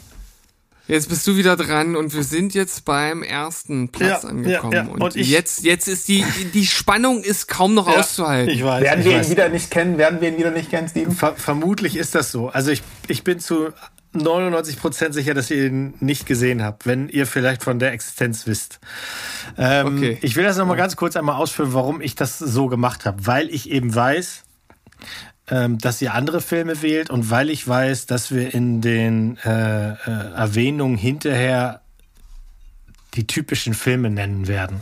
Und das ist auch fein und das soll auch so sein. Aber ich fand es halt einfach spannend, dass man, dass ich halt gerade auch mal Filme wähle, ähm, äh, so wie Sandro ja auch gesagt hat, also das, da geht es auch schon darum, dass ihn das irgendwie, er hat da etwas nicht erwartet oder, oder es hat dich halt so angefasst, nachhaltig geprägt. Und bei mir war das halt bei diesem Film so, ähm, dass ich das nicht erwarten konnte, dass der kommt. Es ist ein Prequel zu einer Serie, die hattet ihr auch schon mal in euren ich weiß gar nicht, ob im Podcast, aber auf jeden Fall, wir haben privat viel darüber geredet, ähm, die in den 90er Jahren einfach das Fernsehbusiness auf den Kopf gestellt hat. Und zwar ist es ah. Twin Peaks von David Lynch.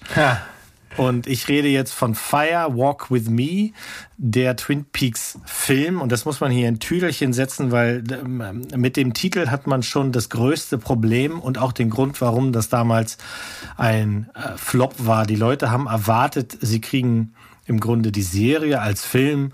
Ähm, äh, sie kriegen gezeigt, was passiert mit mit Agent Dale Cooper hinterher.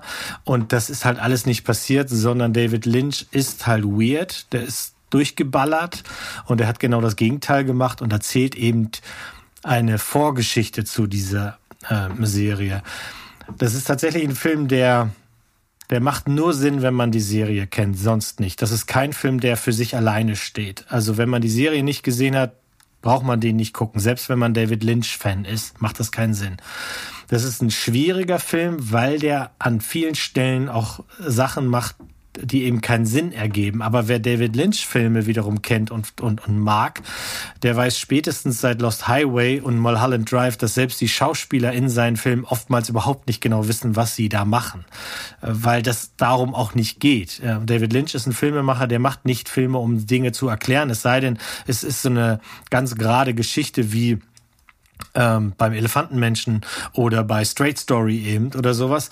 Nein, wenn der seine Filme macht, Lost Highwind, Mulholland Drive, äh, Inland Empire, ganz, ganz schwierig.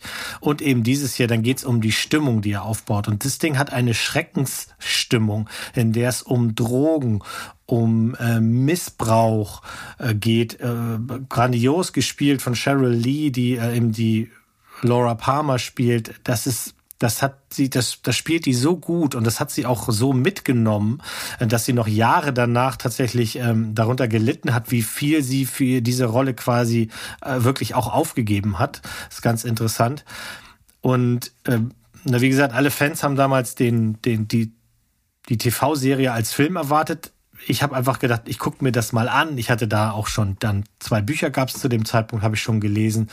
Und ich war einfach hin und weg von diesem Ding. Der Soundtrack ist einer der besten Soundtracks, die je gemacht wurden. Für viele Twin, äh, und, und David Lynch-Fans ist der Soundtrack besser als der Film tatsächlich. Da sind so geile Stücke draus und ihr beide seid ja musikaffin.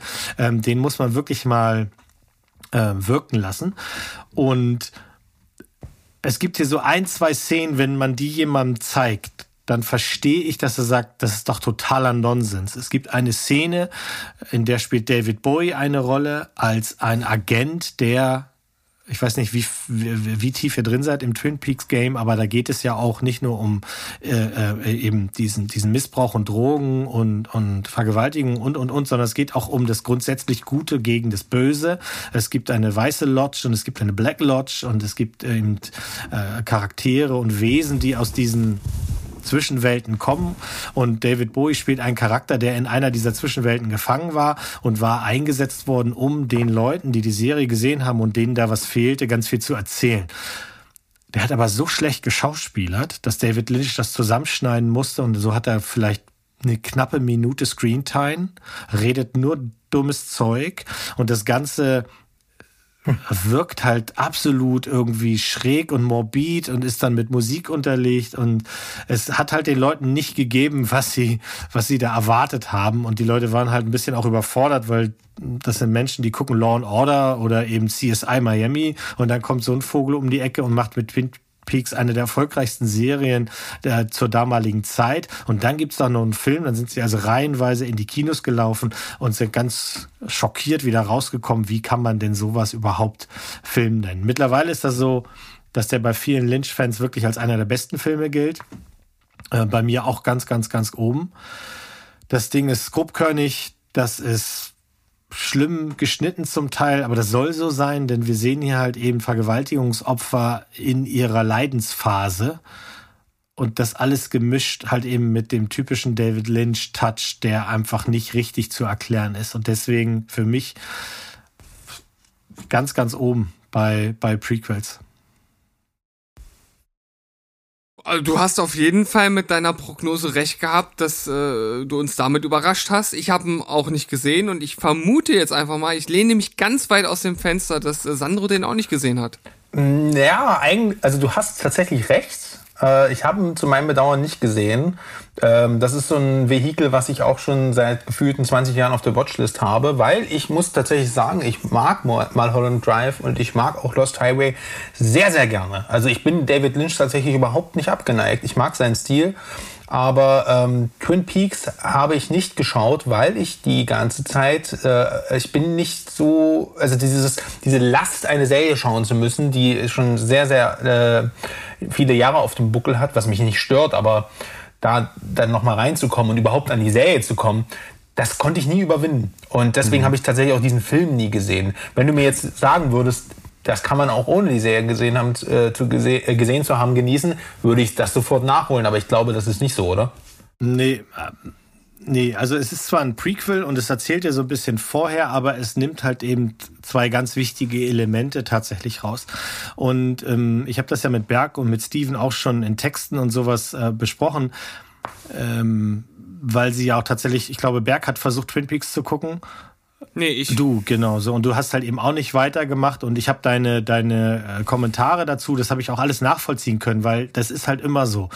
Wenn man an etwas, an so eine Serie rangeht, die aus, aus den 90ern ist, ähm, dann macht die ganz viele Dinge, die man jetzt schon 10.000 Mal anders und zum Teil halt eben auch besser gesehen hat.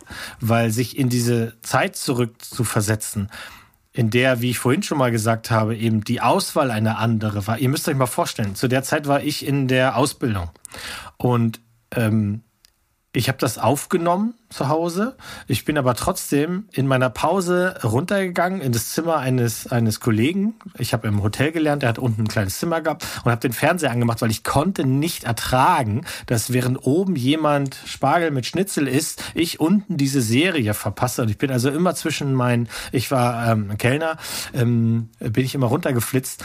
Und es ging so weit, dass RTL und Sat1, die damals verfeindet waren, die haben den Spoiler, also die haben verraten, das Ende verraten. Auf, ich, ich, ich möchte es nicht durcheinander bringen, aber ich glaube, ja, Sat 1 hat das Ende der Serie verraten, um RTL 1 auszuwischen und in die Zuschauer zu nehmen. Ihr müsst euch vorstellen, dass im amerikanischen Fernsehen, das ist kein Witz, jeden Tag die Ereignisse von Twin Peaks rekapituliert wurden für die Leute, die das nicht gesehen haben. So groß war das. Und sowas hört man auch über Serien wie ähm, Die Sopranos oder, oder The Wire. Und da ist ein ähnliches Problem. Das ist ein Mammut, an dem man sich rantrauen muss. Aber wenn man drin ist und wenn man loslassen kann, dass man in 2021 ist, dann muss, sieht man diese Quirkiness von, von, von Lynch. Dann sieht man die Charaktere mit der Tiefe und dann hat man zumindest was die erste Staffel angeht, eine Serie, die es so noch nicht gegeben hat. In der zweiten flacht es sehr, sehr ab. Das das ist so. Das weiß man leider, weil eigentlich wollte er abbrechen, er wollte das nie zu Ende bringen. Ähm, dann haben sie ihn mit Shitload of Money halt gezwungen, dass er das weitermacht. Dann haben die sich da alle verkracht und so. Und das merkt man auch. Ähm, wichtig sind dann eigentlich nur noch die letzten drei Folgen von der zweiten Staffel, weil die dann nämlich nahtlos anschließen als, an, an das, was wir jetzt erst vor drei Jahren gesehen haben, als diese Miniserie sehr, sehr erfolgreich nochmal zurückgekommen ist. Und ähm, Sandro, wenn du David Lynch nicht abgeleicht bist, ich habe das alles zu Hause, ich schick dir die Boxen, die kannst du durchgucken, denn das wird dich dann nicht loslassen. Es ist, ja, es ist halt Fernsehen und, und Filme, ähm, ist halt keine Massenware. Na, das ist doch ein Wort. Sehr schön, machen wir. Pack ich Also ich habe ja tatsächlich die, die erste Staffel habe ich ja komplett gesehen. Da hast du schon mal viel richtig gemacht, finde ich. Wir haben dann, glaube ich, die erste, vielleicht auch die zweite Folge der zweiten Staffel gesehen, aber ich fand jetzt auch schon die erste Staffel nicht so geil. Also ich, ich fand, die hatte was sehr, sehr Spezielles. Auch etwas, was ich jetzt immer noch als positiv einstufen würde, aber auch so viel, wo ich sage, irgendwie, es ist schwierig, darüber hinwegzusehen, dass wir einfach in einer anderen Zeit angekommen sind. Also es, ist, es war für mich unglaublich schwierig, da da zu differenzieren. Mhm. Aber muss natürlich sagen, dass ich gerade äh, Kyle McLachlan fand ich schon schon geil als als äh, Agent Dale Cooper und der spielt übrigens so im ersten Dune-Film ganz kurzer Funfact den Paul Atreides. Ja. Mhm. Ja. Der jetzt demnächst als 4K-Version nochmal rauskommt, aber immer noch so geschnitten, wie er geschnitten ist. Es gibt, ja, es gibt halt Filme, da ist es gar nicht so schlimm, wenn man nicht so viel erkennt, obwohl ich, genau, genau.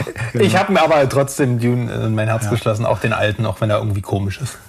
Aber es ist so, ähm, ich, ich kann verstehen, dass es einen anders berührt. Das habe ich dir ja damals auch schon gesagt. Deswegen kann ich auch verstehen, wenn jemand sagt, nee, das ist es halt nicht mehr. Aber mich hat das damals alleine auch dieser, der Anfang, die, wir haben ja auch über die Musik geredet, die habt ihr beide, glaube ich, ganz furchtbar gefunden. Ja, ich, ich finde die, äh, also. Aber die Musik von Angelo Badalamenti, die hat sich so eingeprägt. Es gab ja dann noch Hits noch, äh, also Moby hat das ja gesampelt und, und das wurde ja ein ziemlich großer Erfolg. Die Twin Peaks Theme und die Love Theme und sowas. Ähm, die haben zusammen noch äh, mehr Musik gemacht, auch für die anderen Staffeln zusammen, David Lynch und Angelo Badalamenti. Der macht ja auch sehr seltsame Musik, der Herr Lynch. Ähm, vielleicht steigst du einfach nochmal ein, indem du dir den Soundtrack von dem, von dem Film Twin Peaks Fire Walk with Me anhörst, weil der ist wirklich sehr, sehr geil. Ich kann nur sagen, mich hat's halt damals gefesselt. Ich hatte aber auch mal, ich bin auch ganz offen, ich hatte mit Season 3, die jetzt eben äh, 20, ich will nichts Falsches sagen, wann kam sie? 2018, 17, 18 so, ne? Mhm. Ähm, hatte ich echt wirklich meine Schwierigkeiten. Also die fordert ganz, ganz viel ähm, wo ich wirklich auch mich fragen musste, will ich das jetzt weiter gucken? Habe ich die Ruhe noch? Aber es ist so ein Lieben- oder Hassding und ich glaube, ich hole mir den mhm. Sandro an, in, in mein Boot und dann paddeln wir gemeinsam in den Sonnenuntergang. und dann wird äh, Sandro auch sagen, das ist der beste Kaffee, den ich je in meinem Leben getrunken das habe. Das hast du dir gelernt, siehst du? ja, das, das ist aber auch wirklich äh, äh, ziemlich ikonisch. also, also, wirklich das, das ganze Tie-In, ne? Das muss man auch nochmal sagen. Wir reden hier von 1990 bis 92. Das ganze Tie-In von Twin Peaks war wirklich, wirklich gut. Das ist etwas, was jetzt, wo man sagen würde, ja, das ist doch klar, dass man äh, die Werbeschiene so und so fährt oder sowas. Aber damals war das eben nicht klar. Außer Star Wars äh, gab es halt keine Figuren oder irgendwie sowas. Was die gemacht haben, ist, die haben sofort ein Buch rausgebracht, nämlich in, in der Serie geht es darum, dass das Secret Diary, also das geheime Tagebuch der Laura Palmer gefunden wird. Und das ist dann auch als wirklich als Buch veröffentlicht worden. Auch mit den, in der Serie wird das ganz wichtig äh, gezeigt, herausgerissenen Seiten. Die fehlen in dieser Buchfassung auch. Das ist wirklich, wirklich gut gemacht.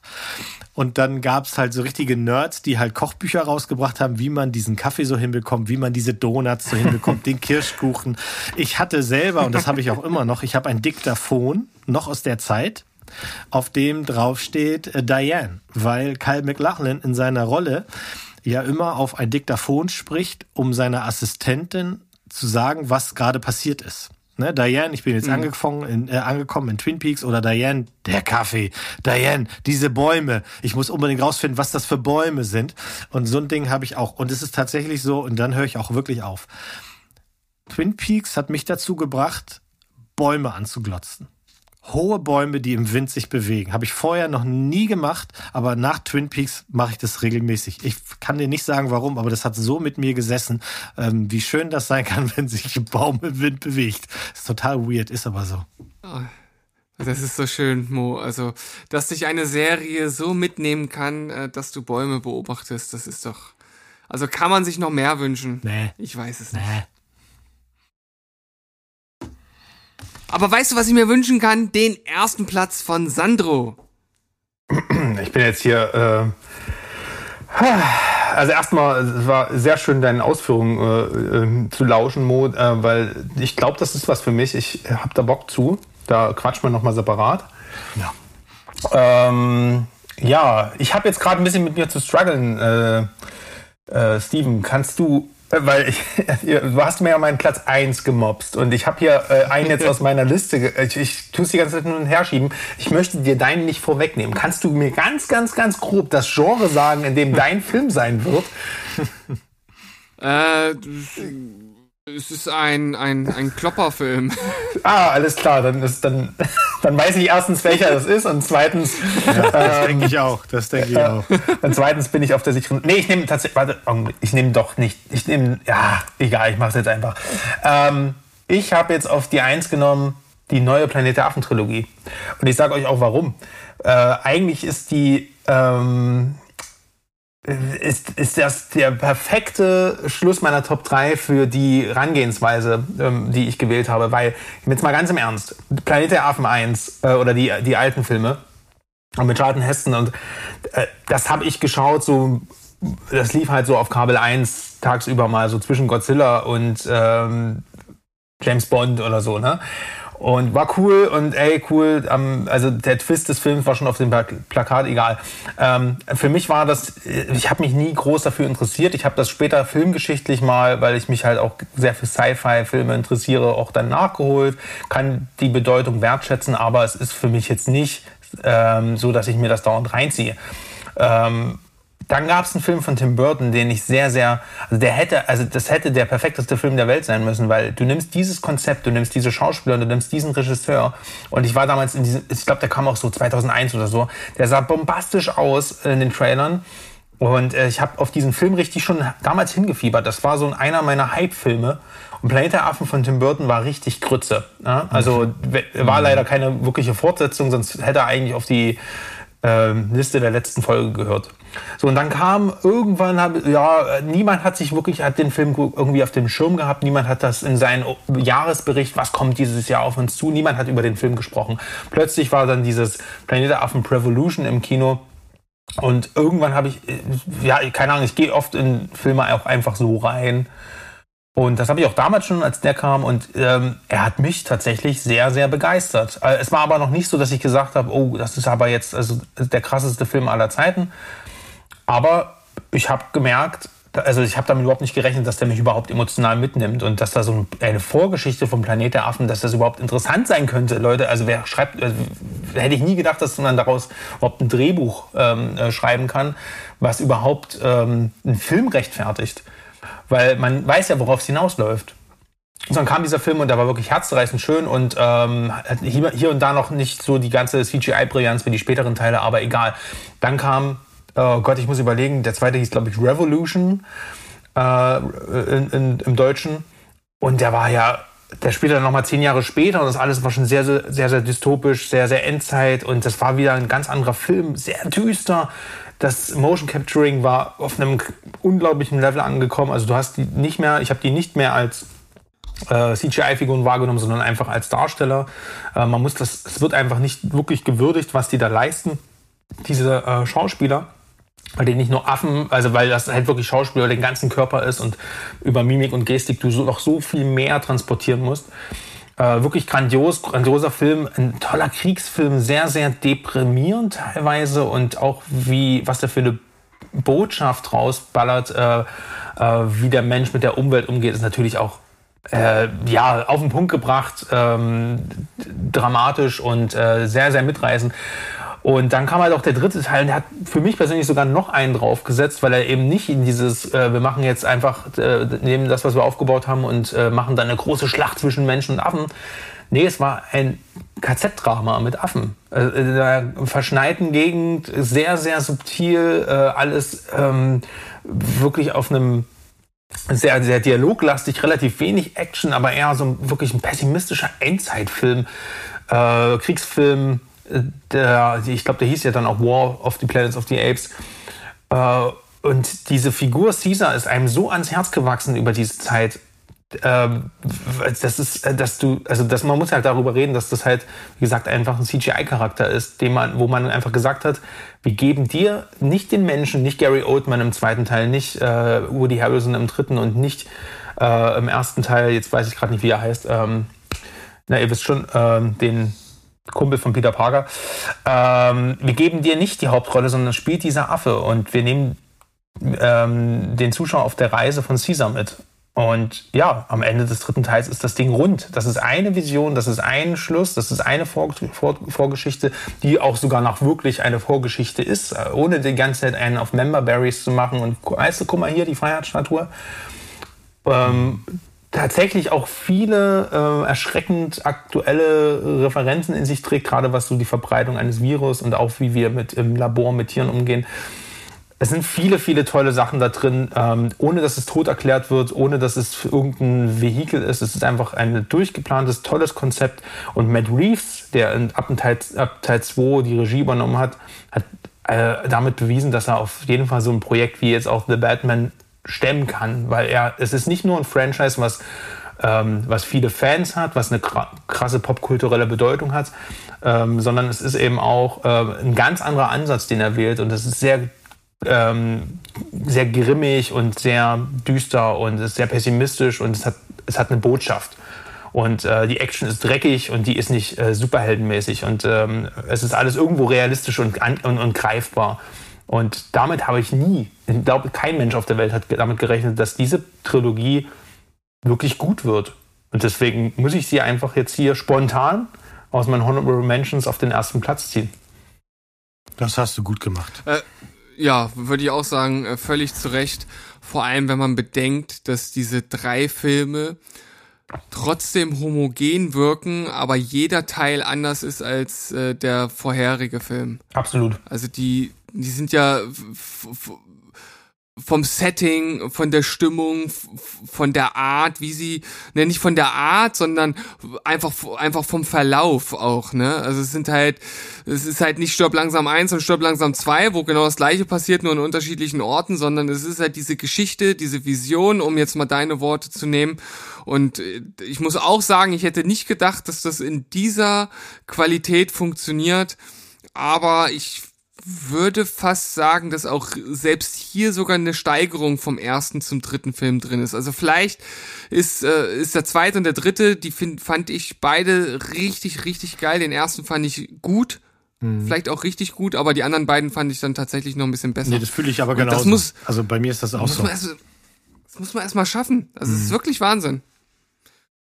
Und von daher ist das ja fast gut, dass ich dich dazu gezwungen habe, diese Filme jetzt hier auf den ersten Platz zu ziehen, denn ich finde, das ist ein verdienter erster Platz sogar. Und hier können Trotz wir, Notlösung. Und hier können wir gleich nochmal unsere Angst äußern, die wir am Anfang so ein bisschen erklärt haben. Ähm, denn es ist ja schon wieder ein weiterer in Planung. Und man fragt hm. sich, und das finde ich nicht zu Unrecht, warum? Denn wir haben jetzt etwas bekommen, was wir nicht erwartet haben, was meiner Meinung nach auch eben von Teil 1 auf 2 auf 3 immer besser geworden ist und größer, aber rund und nicht übertrieben und so und wirklich emotional und das hatte ich mitgenommen. Und dann frage ich mich halt eben, ähm, der Typ, der Maze Runner gemacht hat, was macht er jetzt mit den Affen? Oh nein, bitte nicht, das klingt so gruselig. Ja, es ist aber so. ja. Und wenn ich dann sowas lese wie, wir haben, uh, uh, we do some really cool new stuff, dann kriege ich schon ein bisschen Angst. Aber gut, das warten wir mal ab. Wir, uh, wir, wir, wir, wir hoffen einfach mal und wir können ihn ja am Ende dann auch einfach ignorieren. Wenn man mitbekommt, dass er so schlecht wird, wie wir das jetzt äh, erahnen, dann kann man das machen. Aber wir, wir können doch auch mal positiv in die Zukunft schauen. Also was wir jetzt auf jeden Fall nicht ignorieren können, ist, äh, was denn der Steven hier auf der Eins hat. ja, das Blöde ist ja, dass ihr es jetzt im Grunde genommen schon wisst. Und äh, das äh, Lustige ist, dass ich euch jetzt ein. du hast doch gerade selber gespoilert, oder? Ja, mach mal. Na, wieso? Du hast, du, du hast mich doch gefragt. mach mal. Du hast mich doch gefragt, was für ein Genre das ist und da war es euch ja dann wahrscheinlich schon klar. Ähm, Originaltitel äh, Serbuan Maut 2 Berandal. Hättet ihr, hättet ihr es aus dieser Bezeichnung herauslesen können? Nee, vielleicht wegen der 2, aber sonst nicht. Wegen der 2. Äh, jetzt ja, weiß gut, ich, was es, jetzt es weiß ich, was es ist. Okay. Es geht um Sequels und Prequels. Das ist natürlich klar, dass dann eine 2 wahrscheinlich vorkommen könnte. Äh, der erste Film war auch schon gut und ich weiß, dass es damals einen richtigen Hype um den Film gab. Ich fand den ersten tatsächlich nur gut. Ich fand ihn nicht so überragend, wie er überall gemacht wurde. Und dann habe ich gehört, dass der zweite nochmal in allem eins draufsetzen sollte, inklusive, äh, inklusive einer, äh, eines richtigen Gangster-Eposes. Ähm, und ich habe ihn mir dann auch angeschaut. Äh, 148 Minuten Martial Arts Wahnsinn, wo ein Kampf besser ist als der andere und The Raid 2 hat mich völlig fertig gemacht. Also was der raushaut, ist absoluter Wahnsinn.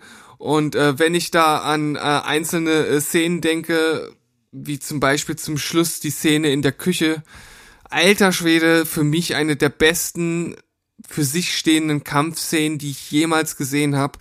So intensiv, du wirst so reingezogen, du bist so drin. Das ist nichts, wo du denkst, das ist choreografiert, sondern das ist wirklich was, wo du einfach mittendrin bist und wo du die pure Härte halt zu spüren bekommst. Und da gibt's ja auch, und das habe ich auch damals äh, so ein bisschen als kleine Kritik geäußert, ich finde, der Film schlägt schon das ein oder andere Mal ein bisschen über die Stränge, also er ist halt mega brutal. Also der äh, nimmt wirklich kein Blatt vor den Mund. Der äh, äh schlachtet sich da wirklich von, von einer krassen Szene zur nächsten. Da hätte man vielleicht auch einen Gang zurückschalten können. Aber jetzt ist es so, wie es ist. Es ändert nichts daran, dass die Kampfszenen also wirklich äh, ja mit zum Besten gehören, was ich so gesehen habe. Und äh, Iko Uweis, der hier die Hauptrolle spielt, der ist auch wirklich, wirklich ziemlich großartig.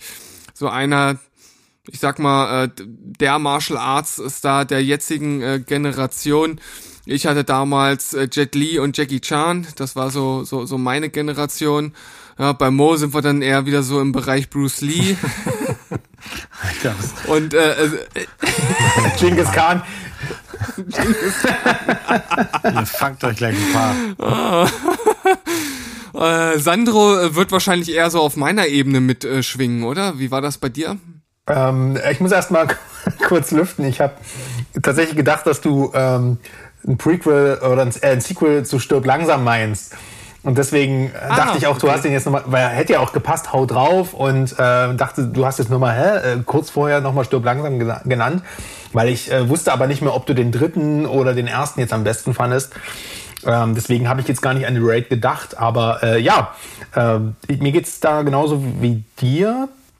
Ähm, ohne jetzt aber, also ich habe die auch geschaut, als die rauskam und danach glaube ich nicht nochmal. Könnte ich mal wieder nachholen. Ich weiß, dass The Raid 2 mich aber auch sehr, sehr gepackt hat. Also ich fand den schon wirklich wahnsinnig gut gemacht.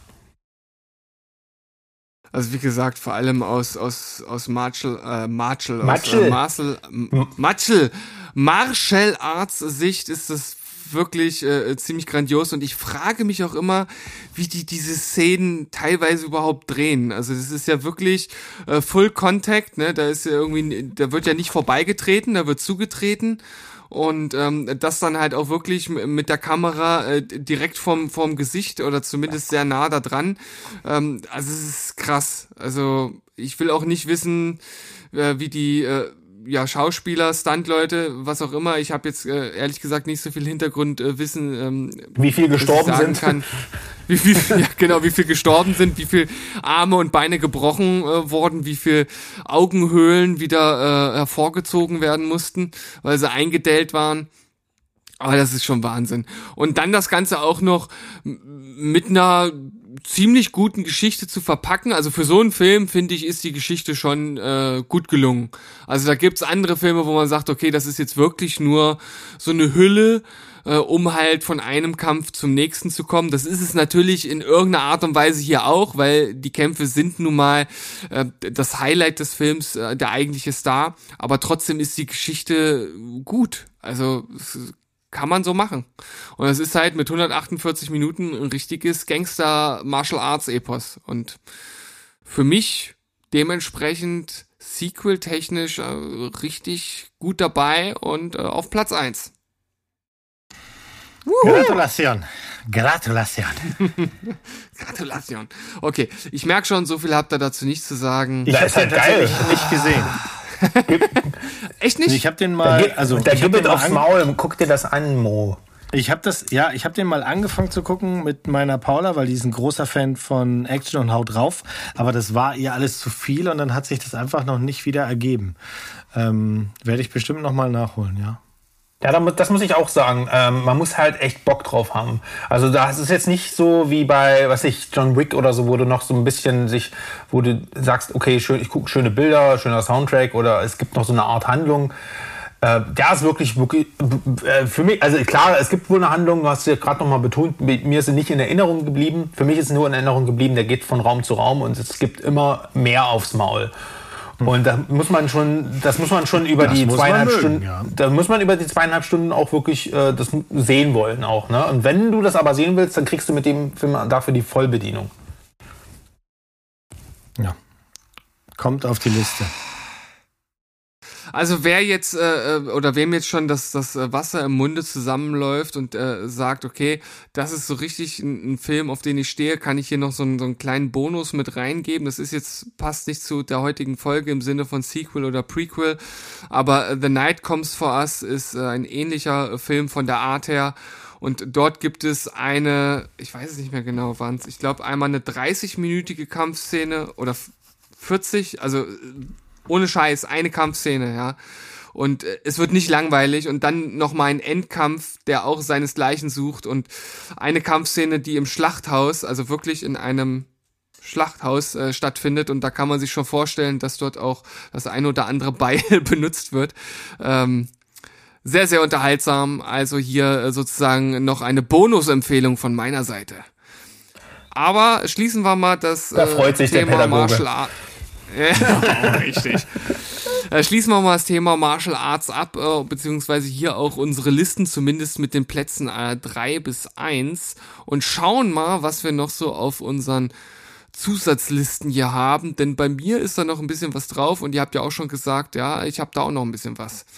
Wollen wir einfach immer so reihum noch einen äh, Film nennen und dann, oder vielleicht auch, wenn es so genretechnisch passt, vielleicht auch gleich zwei, drei zusammen. Das könnt ihr auch machen. Natürlich jetzt nicht mehr ganz so ausführlich, äh, nochmal ein, zwei Sätze dazu und dann können wir hier die Folge rund abschließen. Ja, gut. Mo. Ja, dann fange ich mal an. Ich mache das relativ kurz. Ähm, von zwei Filmreihen, der jeweils zweite Film, und Sandra und ich hatten das vorhin schon mal im Vorgespräch zufällig, ähm, finde ich, sind das sehr, sehr gute Sequels. Und zwar ist es einmal Batman Returns aus der ersten Batman-Reihe, also bevor die Nippel gekommen sind. Ryan. Und, ja, geil, ne? Und ähm, The Dark Knight ähm, mit einem, ja, tatsächlich fast unschlagbaren Joker mit, mit Heath Ledger. Beides Mal fand ich ganz interessant. Beide äh, der, in der jeweiligen Reihe der zweite Teil, als wäre das ein gutes Omen für Filme, denn ich halte den Tim Burton Batman Returns wirklich aus der alten Reihe als einen der besten. Also die beiden zusammen sind für mich die besten Batman-Filme bisher. Schauen wir mal, was der neue kann. Ja, auf jeden Fall absolut verdient. Ich habe The Dark Knight hier auch noch bei mir in der Liste drin. Äh, ich muss äh, gestehen, dass ich die alten äh, Batman-Filme schon lange, lange nicht mehr gesehen habe. Und ich muss das unbedingt mal wieder machen, um mir da auch mal so ein richtig aktuelles Urteil drüber zu bilden. Ich habe die früher tatsächlich auch mehrfach gesehen, aber es ist schon sehr, sehr Also Batman her. Returns ist auf jeden Fall ein Pick für Weihnachten. Das hatten wir erst auch schon im Vorgespräch, weil der Film halt mhm. halt auch zu Weihnachten spielt. Das ist ein richtig schöner Anti-Weihnachtsfilm. Der zweite, das ist ja der mit dem Pinguin. Genau. Ne? Ja. Ja. Danny DeVito, unser, unser heimlicher Lieblingsschauspieler hier im Cast. Neben Christopher Walken, der auch mitspielt. Fuck. Echt? Was macht er? Ja, siehst du, du musst, du, gib, gib ihn dir. Es ist, es, es ist so lange her, dass ich nicht mal mehr weiß, dass Christopher Walken mitspielt. Das ist dann, also das hat schon was zu bedeuten. Äh, dann muss ich das wohl machen. Viel zu viele Filme, die jetzt hier wieder auf meine Liste kommen. Aber äh, Sandro, was hast du denn noch auf deiner Honorable Mentions. So ist das, wenn man einen Filmpodcast beschreibt, äh, äh, betreibt. Äh, ich habe noch einen, äh, das ist gerade noch gegen Planet der Affen. Ich habe hin und her überlegt rausgeflogen, äh, weil es ähnlich gut und wichtig ist äh, und halt ein Vorzeigemodell für gute Sequels ist. Und zwar Mission Impossible ab Teil 4. Weil ganz im Ernst, wer hat nach Mission Impossible 3, der eigentlich auch okay war, ne? aber wer hat denn gesagt, ge gedacht, dass diese Reihe nochmal die Actionfilmreihe schlechthin wird, die äh, meiner Meinung nach ähm, auch rein von Action-Set-Pieces ähm, James Bond auch locker in die Tasche steckt, dass das immer noch heutzutage, 2021, beziehungsweise wenn nächstes Jahr dann der Film kommt, 2022, die beste für mich handgemachte Actionfilmreihe ist, wenn, es im Bereich Blockbuster natürlich geht und nicht The Raid ist sehr speziell, aber was Stunts angeht und äh, die, also wirklich bitte, also was, was, solange der Typ über äh, Schluchten springen kann oder sich von Hochhäusern hängen kann oder an Flugzeuge hängen kann, wird es geile Filme geben, weil die auch jedes Mal einfach geile Ideen haben. Muss man wirklich mhm. mal so sagen. Die, da sind die Stories sind egal, da geht es immer um irgendeinen Russen, der irgendwas, irgendeine Atombombe zieht. Ja, es ist, ist wirklich, aber die haben verstanden, worum es da geht. Die Leute wollen unterhalten werden. Und zwar aber nicht dumm unterhalten werden, sondern die wollen, äh, das, es geht um Adrenalin. Und man merkt, wenn man halt weiß, dass da wirklich auch Adrenalin im Spiel war, überträgt sich das. Äh, finde ich, bei den Filmen merkt man das wirklich, dass da einfach, ähm, die würden nicht funktionieren im Studio. Also Mission Impossible ist ähm, für mich ähm, ein Prädikat, äh, äh, ein, ein gutes Beispiel für, wie man eine eigentlich längst totgerittene Reihe, die eigentlich gar nichts mehr zu erzählen hatte, wo auch niemand drauf gewartet hat, aber einfach so richtig schön mit, äh, mit elegant mit in die Neuzeit genommen hat, ähm, ohne die eigenen äh, Roots zu verraten. Ja, gehe ich voll mit, weil es einfach geile Filme sind. Ah, ja, ab da. vollkommene, zu, vollkommene Zustimmung auch äh, von mir. Und hier äh, noch kleine äh, Fun News. Ich habe erst heute ein ähm, Artikel gelesen, äh, drei lebensgefährliche Action-Stunts, die die Karriere von Tom Cruise fast vorzeitig beendet hätten. also der Typ, der schmeißt sich halt auch in, in alles, äh, was irgendwie von der, von der Versicherung oder wahrscheinlich selbst das nicht mehr nur abgedeckt wird. Ähm, bei Top Gun wäre er fast äh, untergegangen, äh, weil er mit einem Fallschirm ins Wasser gesprungen ist und der sich mit Wasser gefüllt hat und ihn fast nach unten gezogen hätte und ein Taucher gerade noch ähm, die äh, Stricke durch durchschneiden äh, hat können. Ansonsten würde er jetzt irgendwo auf dem Grund des Bodens äh, des Meeres liegen und äh, niemand weiß wo. äh, hätte man nie wieder hochbekommen. Dann ähm, in The Last Samurai wäre er fast mal äh, geköpft worden. Äh, da gab's eine, eine Szene mit einem äh, Schwert, die ein bisschen ähm, aus dem Ruder gelaufen ist. Und bei Edge of Tomorrow gab es eine Szene, wo der Stunt-Koordinator zu Emily Blunt gesagt hat, sie müsse noch ein bisschen schneller fahren in der Szene. Äh, war eine Szene mit einem Auto und dann hat sie aber irgendwie den Punkt des Bremsens verpasst und er hat halt gerade noch gerufen, Bremse, Bremse, Bremse und sie sind gegen einen Baum gefahren, aber ähm, er hat es ja zum Glück überstanden. Ähm, also ja, unglaublich, was der Typ alles macht. Und äh, in Mission Impossible, wer sich die Filme mal anguckt, da gibt's einiges zu bestaunen. Ich meine, du hast jetzt von Teil 7 hast du schon gesehen, dass er über diese einstürzende Brücke mit einem Motorrad springt und das mit so einem mit dann so in der Schlucht den Fallschirm öffnet. Erster Drehtag. Äh, der Typ ist einfach krank. Und ja, wie gesagt, ähm, das können halt nicht viele Filmreihen vorweisen und deswegen ist das ähm, absolutes Leinstellungsmerkmal. Und wenn du 95 oder wann der erste Film gekommen ist, hat Tom Cruise wahrscheinlich nicht selber gedacht, dass der 2022 noch sowas macht. Jedenfalls nicht für Mission Impossible. Naja. Ja, ich, ich, ich würde mal starten mit einem äh, Film, den ich im Grunde genommen direkt abfrühstücken kann, weil wir ihn schon in der letzten Folge genannt haben. Allerdings nicht im Kontext, äh, natürlich im Kontext der schlechten Filme, aber nicht als schlechten Film, sondern ganz im Gegenteil als sehr gutes Beispiel Terminator 2. Eigentlich ein Film, der für mich hier auch mit in die Liste gehört. Ähm, unter die Top 3, aber ich habe nicht mit reingenommen, weil wie gesagt, das im Grunde genommen schon so ein bisschen implizit äh, in der vorherigen Folge mit genannt wurde. Dann äh, habe ich noch äh, Captain America 2. Finde ich persönlich deutlich besser als den ersten. Ich weiß, dass viele auch den ersten irgendwie mit als einen der besten Marvel-Filme ansehen. Äh, Berg findet den ja auch total klasse. What? Ich fand, ich fand den okay, aber ich fand den zweiten viel, viel besser. Es war ein richtig gut gemachter äh, Spionagefilm, der halt im äh, Marvel-Universum gut funktioniert und dementsprechend auf jeden Fall besser ist als der erste. Jo. Ja. Weil MCU ist eh schwierig. Das ist ja irgendwie alles eine ja. Fortsetzung, irgendwie auch nicht, aber äh, was. Ja, ja, ja. sehe ich auch so. Deswegen habe hab ich das jetzt auch mal rausgelassen. Ich hätte noch ganz ja. schnell zwei kleine, kleine Filme. Witzig. Die sind nämlich riesengroß. Und zwar einmal, was mich damals auch wirklich weggehauen hat, X-Men First Class. Finde ich. Ah. ich hätte fast Days ja. of Future Past genannt, aber ja, doch ähm, ja, generell, finde, ja. Ich, im, im, also gerade in diesem Zusammenspiel, also Days of Future Past ist ein geiler Film und ich, ich liebe den Rogue Cut davon, den ich auch zu Hause habe. Ich weiß nicht, ob ihr den kennt. Ja. Also, ähm, äh, aber gerade X-Men First Class bringt uns eben das, was wir ja vorher nicht wussten, nämlich warum unsere beiden Hauptakteure sind, wie sie sind und warum sie miteinander so agieren, wie sie agieren. Also wir lernen die gesamte Freundschaft eben kennen von äh, Professor X und Magneto und das ist einfach also wie sie das gemacht haben mit diesen beiden äh, Schauspielern, Fassbinder und McAvoy, finde ich einfach immer noch groß und kann man immer noch gucken. Und die haben halt eben dabei nicht vergessen, dass es eine Comic-Verfilmung ist. Und das ähm, finde ich sehr, sehr, sehr gut. Und ja. dann hätte ich noch ganz gerne gesagt. Äh, Moment, bevor du weitermachst, mhm. äh, kann ich hier für mich persönlich noch X-Men 2 mit einbringen. Ja, halt fuck, das ist auch noch auf meiner Menschen. Generell, die, die Reihe, äh, das würde ich, das würde ich nämlich kurz noch sagen, hat mehrfach also da ja auch viele Schlechte, Schlechten hatten und dann ein paar Jahre dazwischen waren, äh, haben die immer wieder geschafft, so Überraschungshits reinzuschmeißen in die Reihe. Das macht die für mich auch heute immer noch sehr, sehr relevant. Also X2 war super, äh, war super viel mhm. besser als der erste. Äh, First Class hat auch niemand damit gerechnet, dass das Ding gut wird. Und ähm, äh, auch bei Logan so, ne, der war halt auch so, ne, wo niemand gedacht hat, egal ob man den jetzt mochte oder nicht, aber er hat auf jeden Fall sehr viele Leute überrascht, äh, dass da überhaupt noch was zu erzählen war über diesen Charakter, ne? Und deswegen cool. Ja. Und dann habe ich natürlich noch was für mich, und jetzt, das wird dein Herz erfreuen, vielleicht, vielleicht auch nicht, Sandro. Ähm, auch im Star Wars-Universum gibt es ein Prequel, das besser nicht hätte sein können, wie ich finde. Und zwar ist das Rogue One.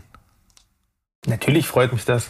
Ja, ich finde, das ist ein Sequel, das sich in diesem ganzen Universum was traut, nämlich das bringt den, den Wars-Teil, den Kriegsanteil mit tatsächlich in Star Wars, den wir vorher wirklich nur im Weltraum so ein bisschen haben. Hier ist es gritty und erdig und auf dem Boden und die trauen sich halt eben die Frage, die wir uns am Anfang alle gestellt haben, wenn das doch so wichtig war, warum kennen wir die alle nicht in ihrer Konsequenz so durchzuziehen, wie sie es am Ende des Films tun? Und das alleine dafür, finde ich, äh, lohnt sich das. Und selbst wenn man mit Star Wars nichts am Hut hat, ist das einfach ein Film, der auch von den Bildern her und von den äh, Hauptdarstellern her absolut für sich steht. Das macht einfach Spaß, das Ding zu gucken. Greg Fraser übrigens hat den ähm, bebildert, der als auch Dune gemacht hat. Also ich glaube, da ist ein großer Kameramann äh, im Kommen, ähm, im Blockbuster-Kino. Und ähm, was ich zu Rogue One sagen kann, ist, der hat es geschafft, dass ich mir ähm, also der hat ein Plothole des vierten Teils genommen, des, des, eines der größten Filme aller Zeiten und hat den als Grundlage einer Story verpackt. Das heißt, immer wenn ich Episode 4 damals geguckt habe oder den originalen Star Wars, habe ich gedacht, hm, irgendwie schon ein bisschen Billo, Billo geschrieben mit den Plänen des Todessterns und der hat das genommen und jetzt macht das so Sinn. Also der hat einen Klassiker der, der, des Films sozusagen noch geiler gemacht, ohne den zu zerstören oder zu dekonstruieren und das musst du erstmal schaffen. Also wirklich Hut ab ja. dafür, unabhängig ob Star Wars oder nicht, aber so krass mit so einem ähm, ja, Erbe umzugehen, finde ich sowieso mal bemerkenswert. Mein Reden. Sorry. Den wird der Steven wieder nicht ah, gesehen gut. haben.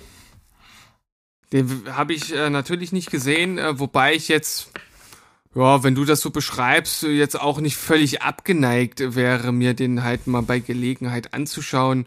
Ähm, es ist halt einfach generell, ähm, ich sag mal, bei, bei solchen Tie-Ins ja trotzdem auch ein bisschen, ja, das, was man haben möchte, wenn man die anderen Filme kennt, so diese Verbindung und so. Und äh, die fehlt mir und deshalb habe ich da halt einfach nicht so einen Ansporn. Mhm. Ähm, auch wenn der Film für sich vielleicht ganz gut ist. So ist das leider. Ja, gut. Ähm, aber äh, ich habe hier äh, sicherlich noch einen Film, äh, mit dem ihr äh, auch mitgehen werdet. Hoffe ich zumindest. Es würde mich überraschen, wenn nicht. Äh, Mad Max Fury Road. ich habe Mad Max 2, du alter Lümmel. ich habe den äh, zweiten tatsächlich gar nicht gesehen. Ich habe ja auch den ersten erst vor kurzem gesehen und den fand ich tatsächlich nicht gut. Ja. Also das ist das ist ja das Geile. Ich habe mir nämlich jetzt auch vor kurzem nämlich alle Mad Max äh, endlich mal reingezogen, weil ich habe Fury, Fury Road gekannt und ich kannte den mit Tina Turner und ich wusste äh, keine Ahnung so ne. Und ich dachte, das musst du auch mal nachholen, man, sonst kannst du dich doch hier nicht ne äh, in so einen Podcast setzen. Und ähm, Gott ist der erste Scheiße. Also der hat echt viel Charme und für das, was er, ne, also wenn man die Hintergrundsachen kennt, ist der schon geil äh, dass der da halt quasi die Leute mit Bier bezahlt hat und sowas, ne, George Miller. Äh, und alles Laien sind und cool. Und dafür sind auch die Autostunts cool, weil, ne, dafür, dass die keine Kohle hatten. Aber der, alles, was man von Mad Max kennt und alles, was heutzutage Endzeitstimmung ist und warum Leute auf so ähm, Festivals rennen und sich so ähm, anziehen, ne, diese, diese Wasteland Warrior-Geschichten und sowas, das kommt alles aus Mad Max 2. Also Mad Max 2 hat einen Stil geprägt, der bis heute ähm, in Cosplays und Co. Äh, einfach äh, abgefeiert wird. Und ähm, aber ich gebe dir auch recht, als die Reihe wurde dann mit dem dritten absolut zu Grabe getragen. Ähm, der war nicht so cool, fand ich, und halt äh, auf eine schlechte Art und Weise retro. Ähm, und wer da, also niemand hat, glaube ich, geglaubt, dass irgendeine Fortsetzung zu Mad Max, die nicht mal mit Mel Gibson daherkommt, äh, wann kam der irgendwann in Mitte 2010ern, dass die überhaupt irgendjemand hinter den Ofen vorlocken äh, würde und jetzt ist er auf jeder besten Liste drauf. Ja. Und wenn man dann noch bedenkt, nicht nur der erste Film hatte eine ganz schön krasse Vorgeschichte, auch dieser Film hat ja einiges auf dem Kerbholz. Ähm, da müssen wir noch mal äh, Berg äh, jetzt hier hervorkramen. Der hatte nämlich damals mal so einen mega geilen Artikel gefunden, der das Ganze super cool beschrieben hat. Also vielleicht ähm, können wir da bei Gelegenheit äh, da irgendwie nochmal bei Interesse das raushauen, der das Ganze richtig gut beschreibt, was da so alles abgelaufen ist. Weil äh, der hat ja auch Ewigkeiten äh, gebraucht, bis der überhaupt gemacht wurde. Mhm. Also es ist ja ein Wunder, dass wir den überhaupt äh, zu sehen bekommen haben. Ich weiß nicht, kennt ihr die Dokumentation The Madness of Max zum ersten Mad Max-Film?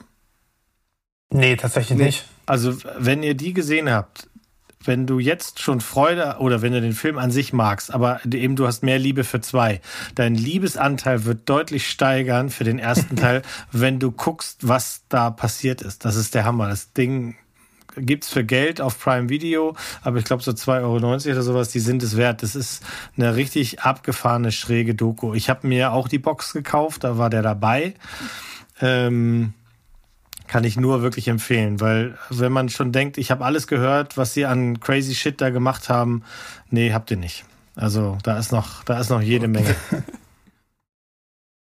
Sehr cool. Ich habe noch so ein, so. so ein Special Pick, wenn das okay wäre. Ja, mach mal. Äh, und zwar ist das 10 Cloverfield Lane. Oh, ja. Äh, auch so ein Ding, wo äh, der stand, also, also Cloverfield war cool. Also übrigens auch von Matt Reeves, der Planet der Affen gemacht hat, was mir gerade einfällt, und bald den neuen Batman. Ähm, aber 10 Cloverfield Lane kam, als es dann auf dem Plakat dazu gab und den Trailer, habe ich gesagt, hä? Also niemand hat doch irgendwo da, wo ist das Monster? Das hat sich doch jeder gefragt, wo ist denn das fucking Monster? Und ähm, sehr skeptisch irgendwann diesen Film nachgeholt. Ich war nicht im Kino irgendwie. Ähm, ja, und der Film ist super. Also es ist jetzt nicht einer meiner absoluten Lieblingsfilme, aber ähm, schon auf jeden Fall ein wahnsinnig unterhaltsamer Film. Ich mag Kammerspiele sowieso und man weiß nicht wirklich, was die ganze Zeit Phase ist. Es, hat er sie entführt? Es gibt einen Atomkrieg und Co. Und am Ende dieses eigentlich ist es fast schade, dass der Cloverfield äh, im Titel trägt, weil es wäre viel geiler gewesen, wenn man das nicht gewusst hätte. Ähm, weil man so fragt man sich ja die ganze Zeit während des Films, hä, wie steht das im Zusammenhang? Aber als der am Ende äh, das natürlich aus dem Hut zaubert, macht das sogar Sinn und das ähm, fühlt sich richtig, äh, es fühlt sich richtig ähm, zugehörig zum ersten plötzlich an, obwohl das eine ganz andere Art von Film ist. Und, da, und, und man muss natürlich sagen, es ist eine Fortsetzung, die halt auch einfach für sich selbst stehen kann. Und dann hat man das heutzutage mhm. noch. Und dazu halt John Goodman äh, und äh, Winston in Traumrollen. Also wirklich, die haben wirklich eine ganz tolle Chemie im Film. Äh, Goodman ist richtig nahezu wahnsinnig und äh, ja, wirklich total überraschender Film damals für mich gewesen. Äh, wenn ich mich recht entsinne, habe ich den damals mit äh, Berg in der Sneak Preview gesehen und wir waren richtig überrascht, also sehr positiv überrascht von dem Film. Ähm, ich liebe auch äh, Cloverfield. Äh, das war damals halt auch marketingtechnisch natürlich absolute Perfektion, wie der angepriesen wurde. Oh ja. Ähm, hat, hat seine Wirkung nicht verfehlt und ist auch ein äh, wirklich sehr, sehr solider, guter Film geworden. Und hier, das ist ja auch wieder, das ist ja äh, in dem Universum, in der Story was völlig anderes, was im Grunde, im Grunde genommen überhaupt nicht mit dem ersten zu vergleichen ist. Es ist, sogar ein anderes Genre von Film einfach. Das finde ich halt so faszinierend. Ja. Und äh, dementsprechend äh, ist es richtig äh, gut, dass du den hier auch nochmal äh, äh, erwähnt hast. Und in dem Zuge habe ich jetzt auch nochmal geschaut, ähm, was Matt Reeves eigentlich so bis jetzt gemacht hat. Und das ist ja tatsächlich auch gar nicht so viel, vor allem als Regisseur hat er erst sieben Filme gemacht, aber was mich jetzt sehr überrascht hat, also der scheint jetzt natürlich auch durch The Batman so richtig nochmal äh, Schwung genommen zu haben. Äh, für 22 sind äh, sechs Filme, wo er als Produzent mitwirkt, angekündigt und eine Serie. Also der Mann ist äh, ziemlich gut dabei jetzt anscheinend. Können wir gespannt sein. Auf jeden Fall äh, sehr, sehr, also ein noch nicht Hollywood-verseuchter, Filmstudio-verseuchter Filmemacher, der es halt schafft, auch in Franchises seinen ähm, sehr dunklen äh, und sehr toll erzählerischen, charakterbetonten Stil reinzubringen. Deswegen habe ich große Hoffnung für The Batman. Ich mochte ja von Matt Reeves ähm, sehr gerne seine Version von dem Vampirfilm So finster die Nacht. Das hat er auch wirklich, dafür, dass es ein Remake ist, hat er das wirklich sehr, sehr schön gemacht. Let Me In. Let Me In, ja, genau. Mhm. Also ich mag das Original lieber, aber dafür, dass es ein Remake ist aus den USA und da kennen wir ja auch viele, die eben nicht klappen, das wäre auch nochmal eine eigene Sendung, ja. ähm, ist das hier wirklich eins, das trotzdem klappt. Und den habe ich zum Beispiel gar nicht gesehen. Könnte ich auch noch mal reinschauen, vor allem wenn ich hier sehe, dass auch Chloe Grace Moretz hier mitspielt. Mhm. Die mag ich eigentlich ganz gerne, obwohl die jetzt auch in letzter Zeit nicht mehr so viel Schönes gedreht hat, aber das lässt doch aufhorchen. Die Shadow in the Cloud äh, magst du nicht, oder was? Welchen Shadow Film? in the Cloud. Habe ich nicht gesehen. Ah. Ich kann ja auch gerade nichts mit anfangen. Solltest du gucken. Ich will gerade so Shadow on a War singen, aber ich mach's einfach nicht. Shadow. Nee, solltest du gucken. Kann ich sehr empfehlen Mit Chloe. Sehr gut. Äh, ich habe noch drei Filme auf meiner Liste. Habt ihr noch was? Nö. Nee, also wir brauchen nicht sagen, Nee. dass Indiana Jones und der Tempel des Todes ein Prequel ist zu Indiana Jones 1, was viele nicht wussten und dass der sehr geil ist. Das muss man nicht Ja erzählen. gut, die sind aber, die sind aber einfach, die sind einfach beide mega Ja. geil. Also, Und das, wir Aber hatten es ja ganz am Anfang, der Pate 2, halb Prequel, halb Sequel, auch sehr geile Mischung. Ähm, also hau mal raus, was du da noch so hast. also ich habe jetzt einen, wo man vielleicht auch sagen kann, okay, die äh, gehören zu einer Trilogie, diese Filme, oder dieser Film gehört halt äh, in die Mitte von dieser Trilogie und die sind halt komplett unterschiedlich, die Filme. Und ähm, ich finde den ersten Film auch mega gut. Ich finde den zweiten aber wirklich noch so ein Müh besser. Und deswegen würde ich sagen, Hot Fuzz, zwei abgewichste Profis. ähm, mega Film. Die Cornetto-Trilogie, genau. Ach, war, war, war Ich Shaun find, of the der Dead der erste tatsächlich? Ich dachte immer, Hot Fuzz ist der Ja. erste. Okay. Ja. Nee. Und äh, die finde ich beide wirklich hervorragend. Den letzten Teil, der ist schon auch echt ein bisschen weird. Ähm, habe ich mir ein bisschen mehr von erhofft als das, was ich dann bekommen habe. Der ist halt auch noch gut guckbar, aber Hot Fuzz äh, ist für mich auf jeden Fall der beste der Reihe. Ähm, dann äh, die nackte Kanone zweieinhalb äh, ist für mich auch äh, die, die, der deutlich beste Film der Reihe. Äh, da sitzt im Grunde genommen jeder Gag, wo er hin muss. Und äh, also auch für mich so viele Szenen, die irgendwie äh, äh, zitierungswürdig sind. Äh, deshalb gehört er ja auch rein. Und als allerletztes, weil wahrscheinlich eine der geilsten Kampfszenen ever in dem Film drin ist und auch eine der besten Plansequenzen ever. Äh, Revenge of the Warrior, der Nachfolger zu Ong Bak mit einer äh, zehnminütigen Plansequenz, äh, Martial Arts Plansequenz, ohne Schnitt. Also da gibt's auch wirklich keinen, auch keinen versteckten. Ähm, und ich weiß bis heute nicht, wie die das gedreht haben. Es ist einfach Wahnsinn, weil es halt sozusagen in, in so einer kreisförmigen Treppe, wo in der Mitte des Raumes oder, oder dieser großen Halle alles frei ist, die Kamera von einer Ebene zur nächsten sch schwebt und dem ganzen, äh, die ganze Zeit dem Protagonisten folgt und äh, er halt alles kurz und klein schlägt. Das ist einfach der Wahnsinn und äh, setzt, wie gesagt, dem Vorgänger Ong Bak nochmal ein bisschen was obendrauf. Die Stories von beiden Filmen sind völlig Banane, aber dabei geht's auch bei den Filmen nicht. Steven, du hast Revenge of the Sith falsch ausgesprochen. Ich muss das nochmal richtig, ja. Aber ansonsten Ach. hat hat echt gute Kampfszenen der Film, ja. Gut, nur ich würde sagen, da haben wir hier aber ordentlich was zusammengetragen. Wir sind jetzt bei fast zwei Stunden angekommen, Jungs. Und das ohne über eine- Herr der Ringe, Harry Potter, Matrix, äh, was haben wir alles ausgelassen? Und trotzdem, ja. Und ohne das MCU eigentlich sogar wirklich. Und Wahnsinn. ohne Schnitte. Ist ja auch eine Plansequenz. Eine Plansequenz, das stimmt. Ja, Freunde, äh, wirklich cool, dass ihr dabei gewesen seid. Ich äh, finde, wir haben hier wirklich ein sehr diverses Set an Filmen äh, zusammengetragen. Vor allem, weil Mo hier nochmal so eine kleine Extranote reingebracht hat. Dafür auf jeden Fall äh, danke. Nicht nur an Mo, auch an Sandro.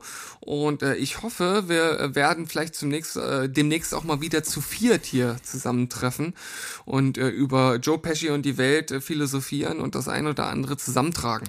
Das wird auf jeden Fall passieren, weil Sandro und ich sind ja hier nicht ohne Hintergrundgedanken gekommen, sondern einfach jetzt hier auch nochmal live on air euch daran zu erinnern, wir wollen ein bis fünf Podcasts machen zu den besten Serien der Welt.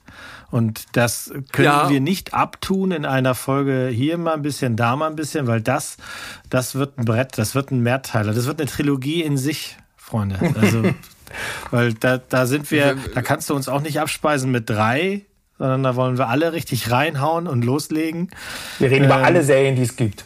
Insofern, Ja, ähm, wir, wir, wir, wir, machen drei Trilogien, so, so Star Wars-mäßig. Mit Spin-offs. Ja, und mit, mit Spin-offs, okay, dann, oh, oh, jetzt, jetzt wird's auch, also da muss ich mal meinen Terminplaner zücken und mal gucken, wie wir ja, das vor allem, ist ja, vor allem ist ja auch unsere Erwartungshaltung, dass wir engagementmäßig wenigstens dabei sind und äh, über den jeweils ersten Platz sollten wir alle gemeinsam reden. Vielleicht gibt's auch noch oh, so 100 Stunden Serie, die du gucken musst. Ja, und vor allem ist ja auch das Jahr bald zu Ende und am Ende des Jahres muss ich euch ja nochmal äh, klären, warum ihr ähm, das, warum, also warum wir alle falsch liegen, ne? Ja, warum ihr alle falsch liegt, genau, ja, dass ja. Dune nicht in eurer Top 3 ist. Aber wir werden das, das auf, äh, auf später verlagern. Mhm. Und die Frage ist ja, wo kriegen wir denn noch unseren Nick Cage Podcast unter, Mo? Ja, ich glaube, ich glaube, ähm, also ich weiß nicht, ob das dieses Jahr noch klappt, weil das Commitment dafür ist, das ist schon groß. Also ich finde schon, man sollte, man muss jetzt nicht alle 90 Filme oder was er da gemacht hat, geguckt haben, aber man sollte schon wirklich guten Schnitt haben und so 40 Filme oder sowas sollten wir schon da gekickt haben für, weil man, das ist auch eine gute Urlaubsbegründung. Äh, ich, ja, ich na, muss ich mal finde, eine Woche Urlaub machen, weil ich muss mir alle du, Nicolas Cage Filme reinziehen. Oh, kein Problem, verstehe ich voll. Ich, ich, gerade dieses Jahr war es ja so, dass er dann doch dieses und letztes Jahr in vieler Munde war. Da kamen ein paar äh, seltsame Streifen raus, die zum Teil aber sehr, also im Verhältnis zu anderen Sachen sehr erfolgreich waren. Aber er macht halt so lange schon so viele Filme, dass man auch ein paar von den Klos mal gucken muss, um zu gucken, sind das wirklich Klos oder behaupten das alle nur? Weil man kann ja Bewertungen mhm. heutzutage auch wirklich nicht mehr trauen. All das und noch viel mehr werdet ihr in unserem wahrscheinlich 2023 erscheinenden Podcast zu Nicolas Cage erfahren.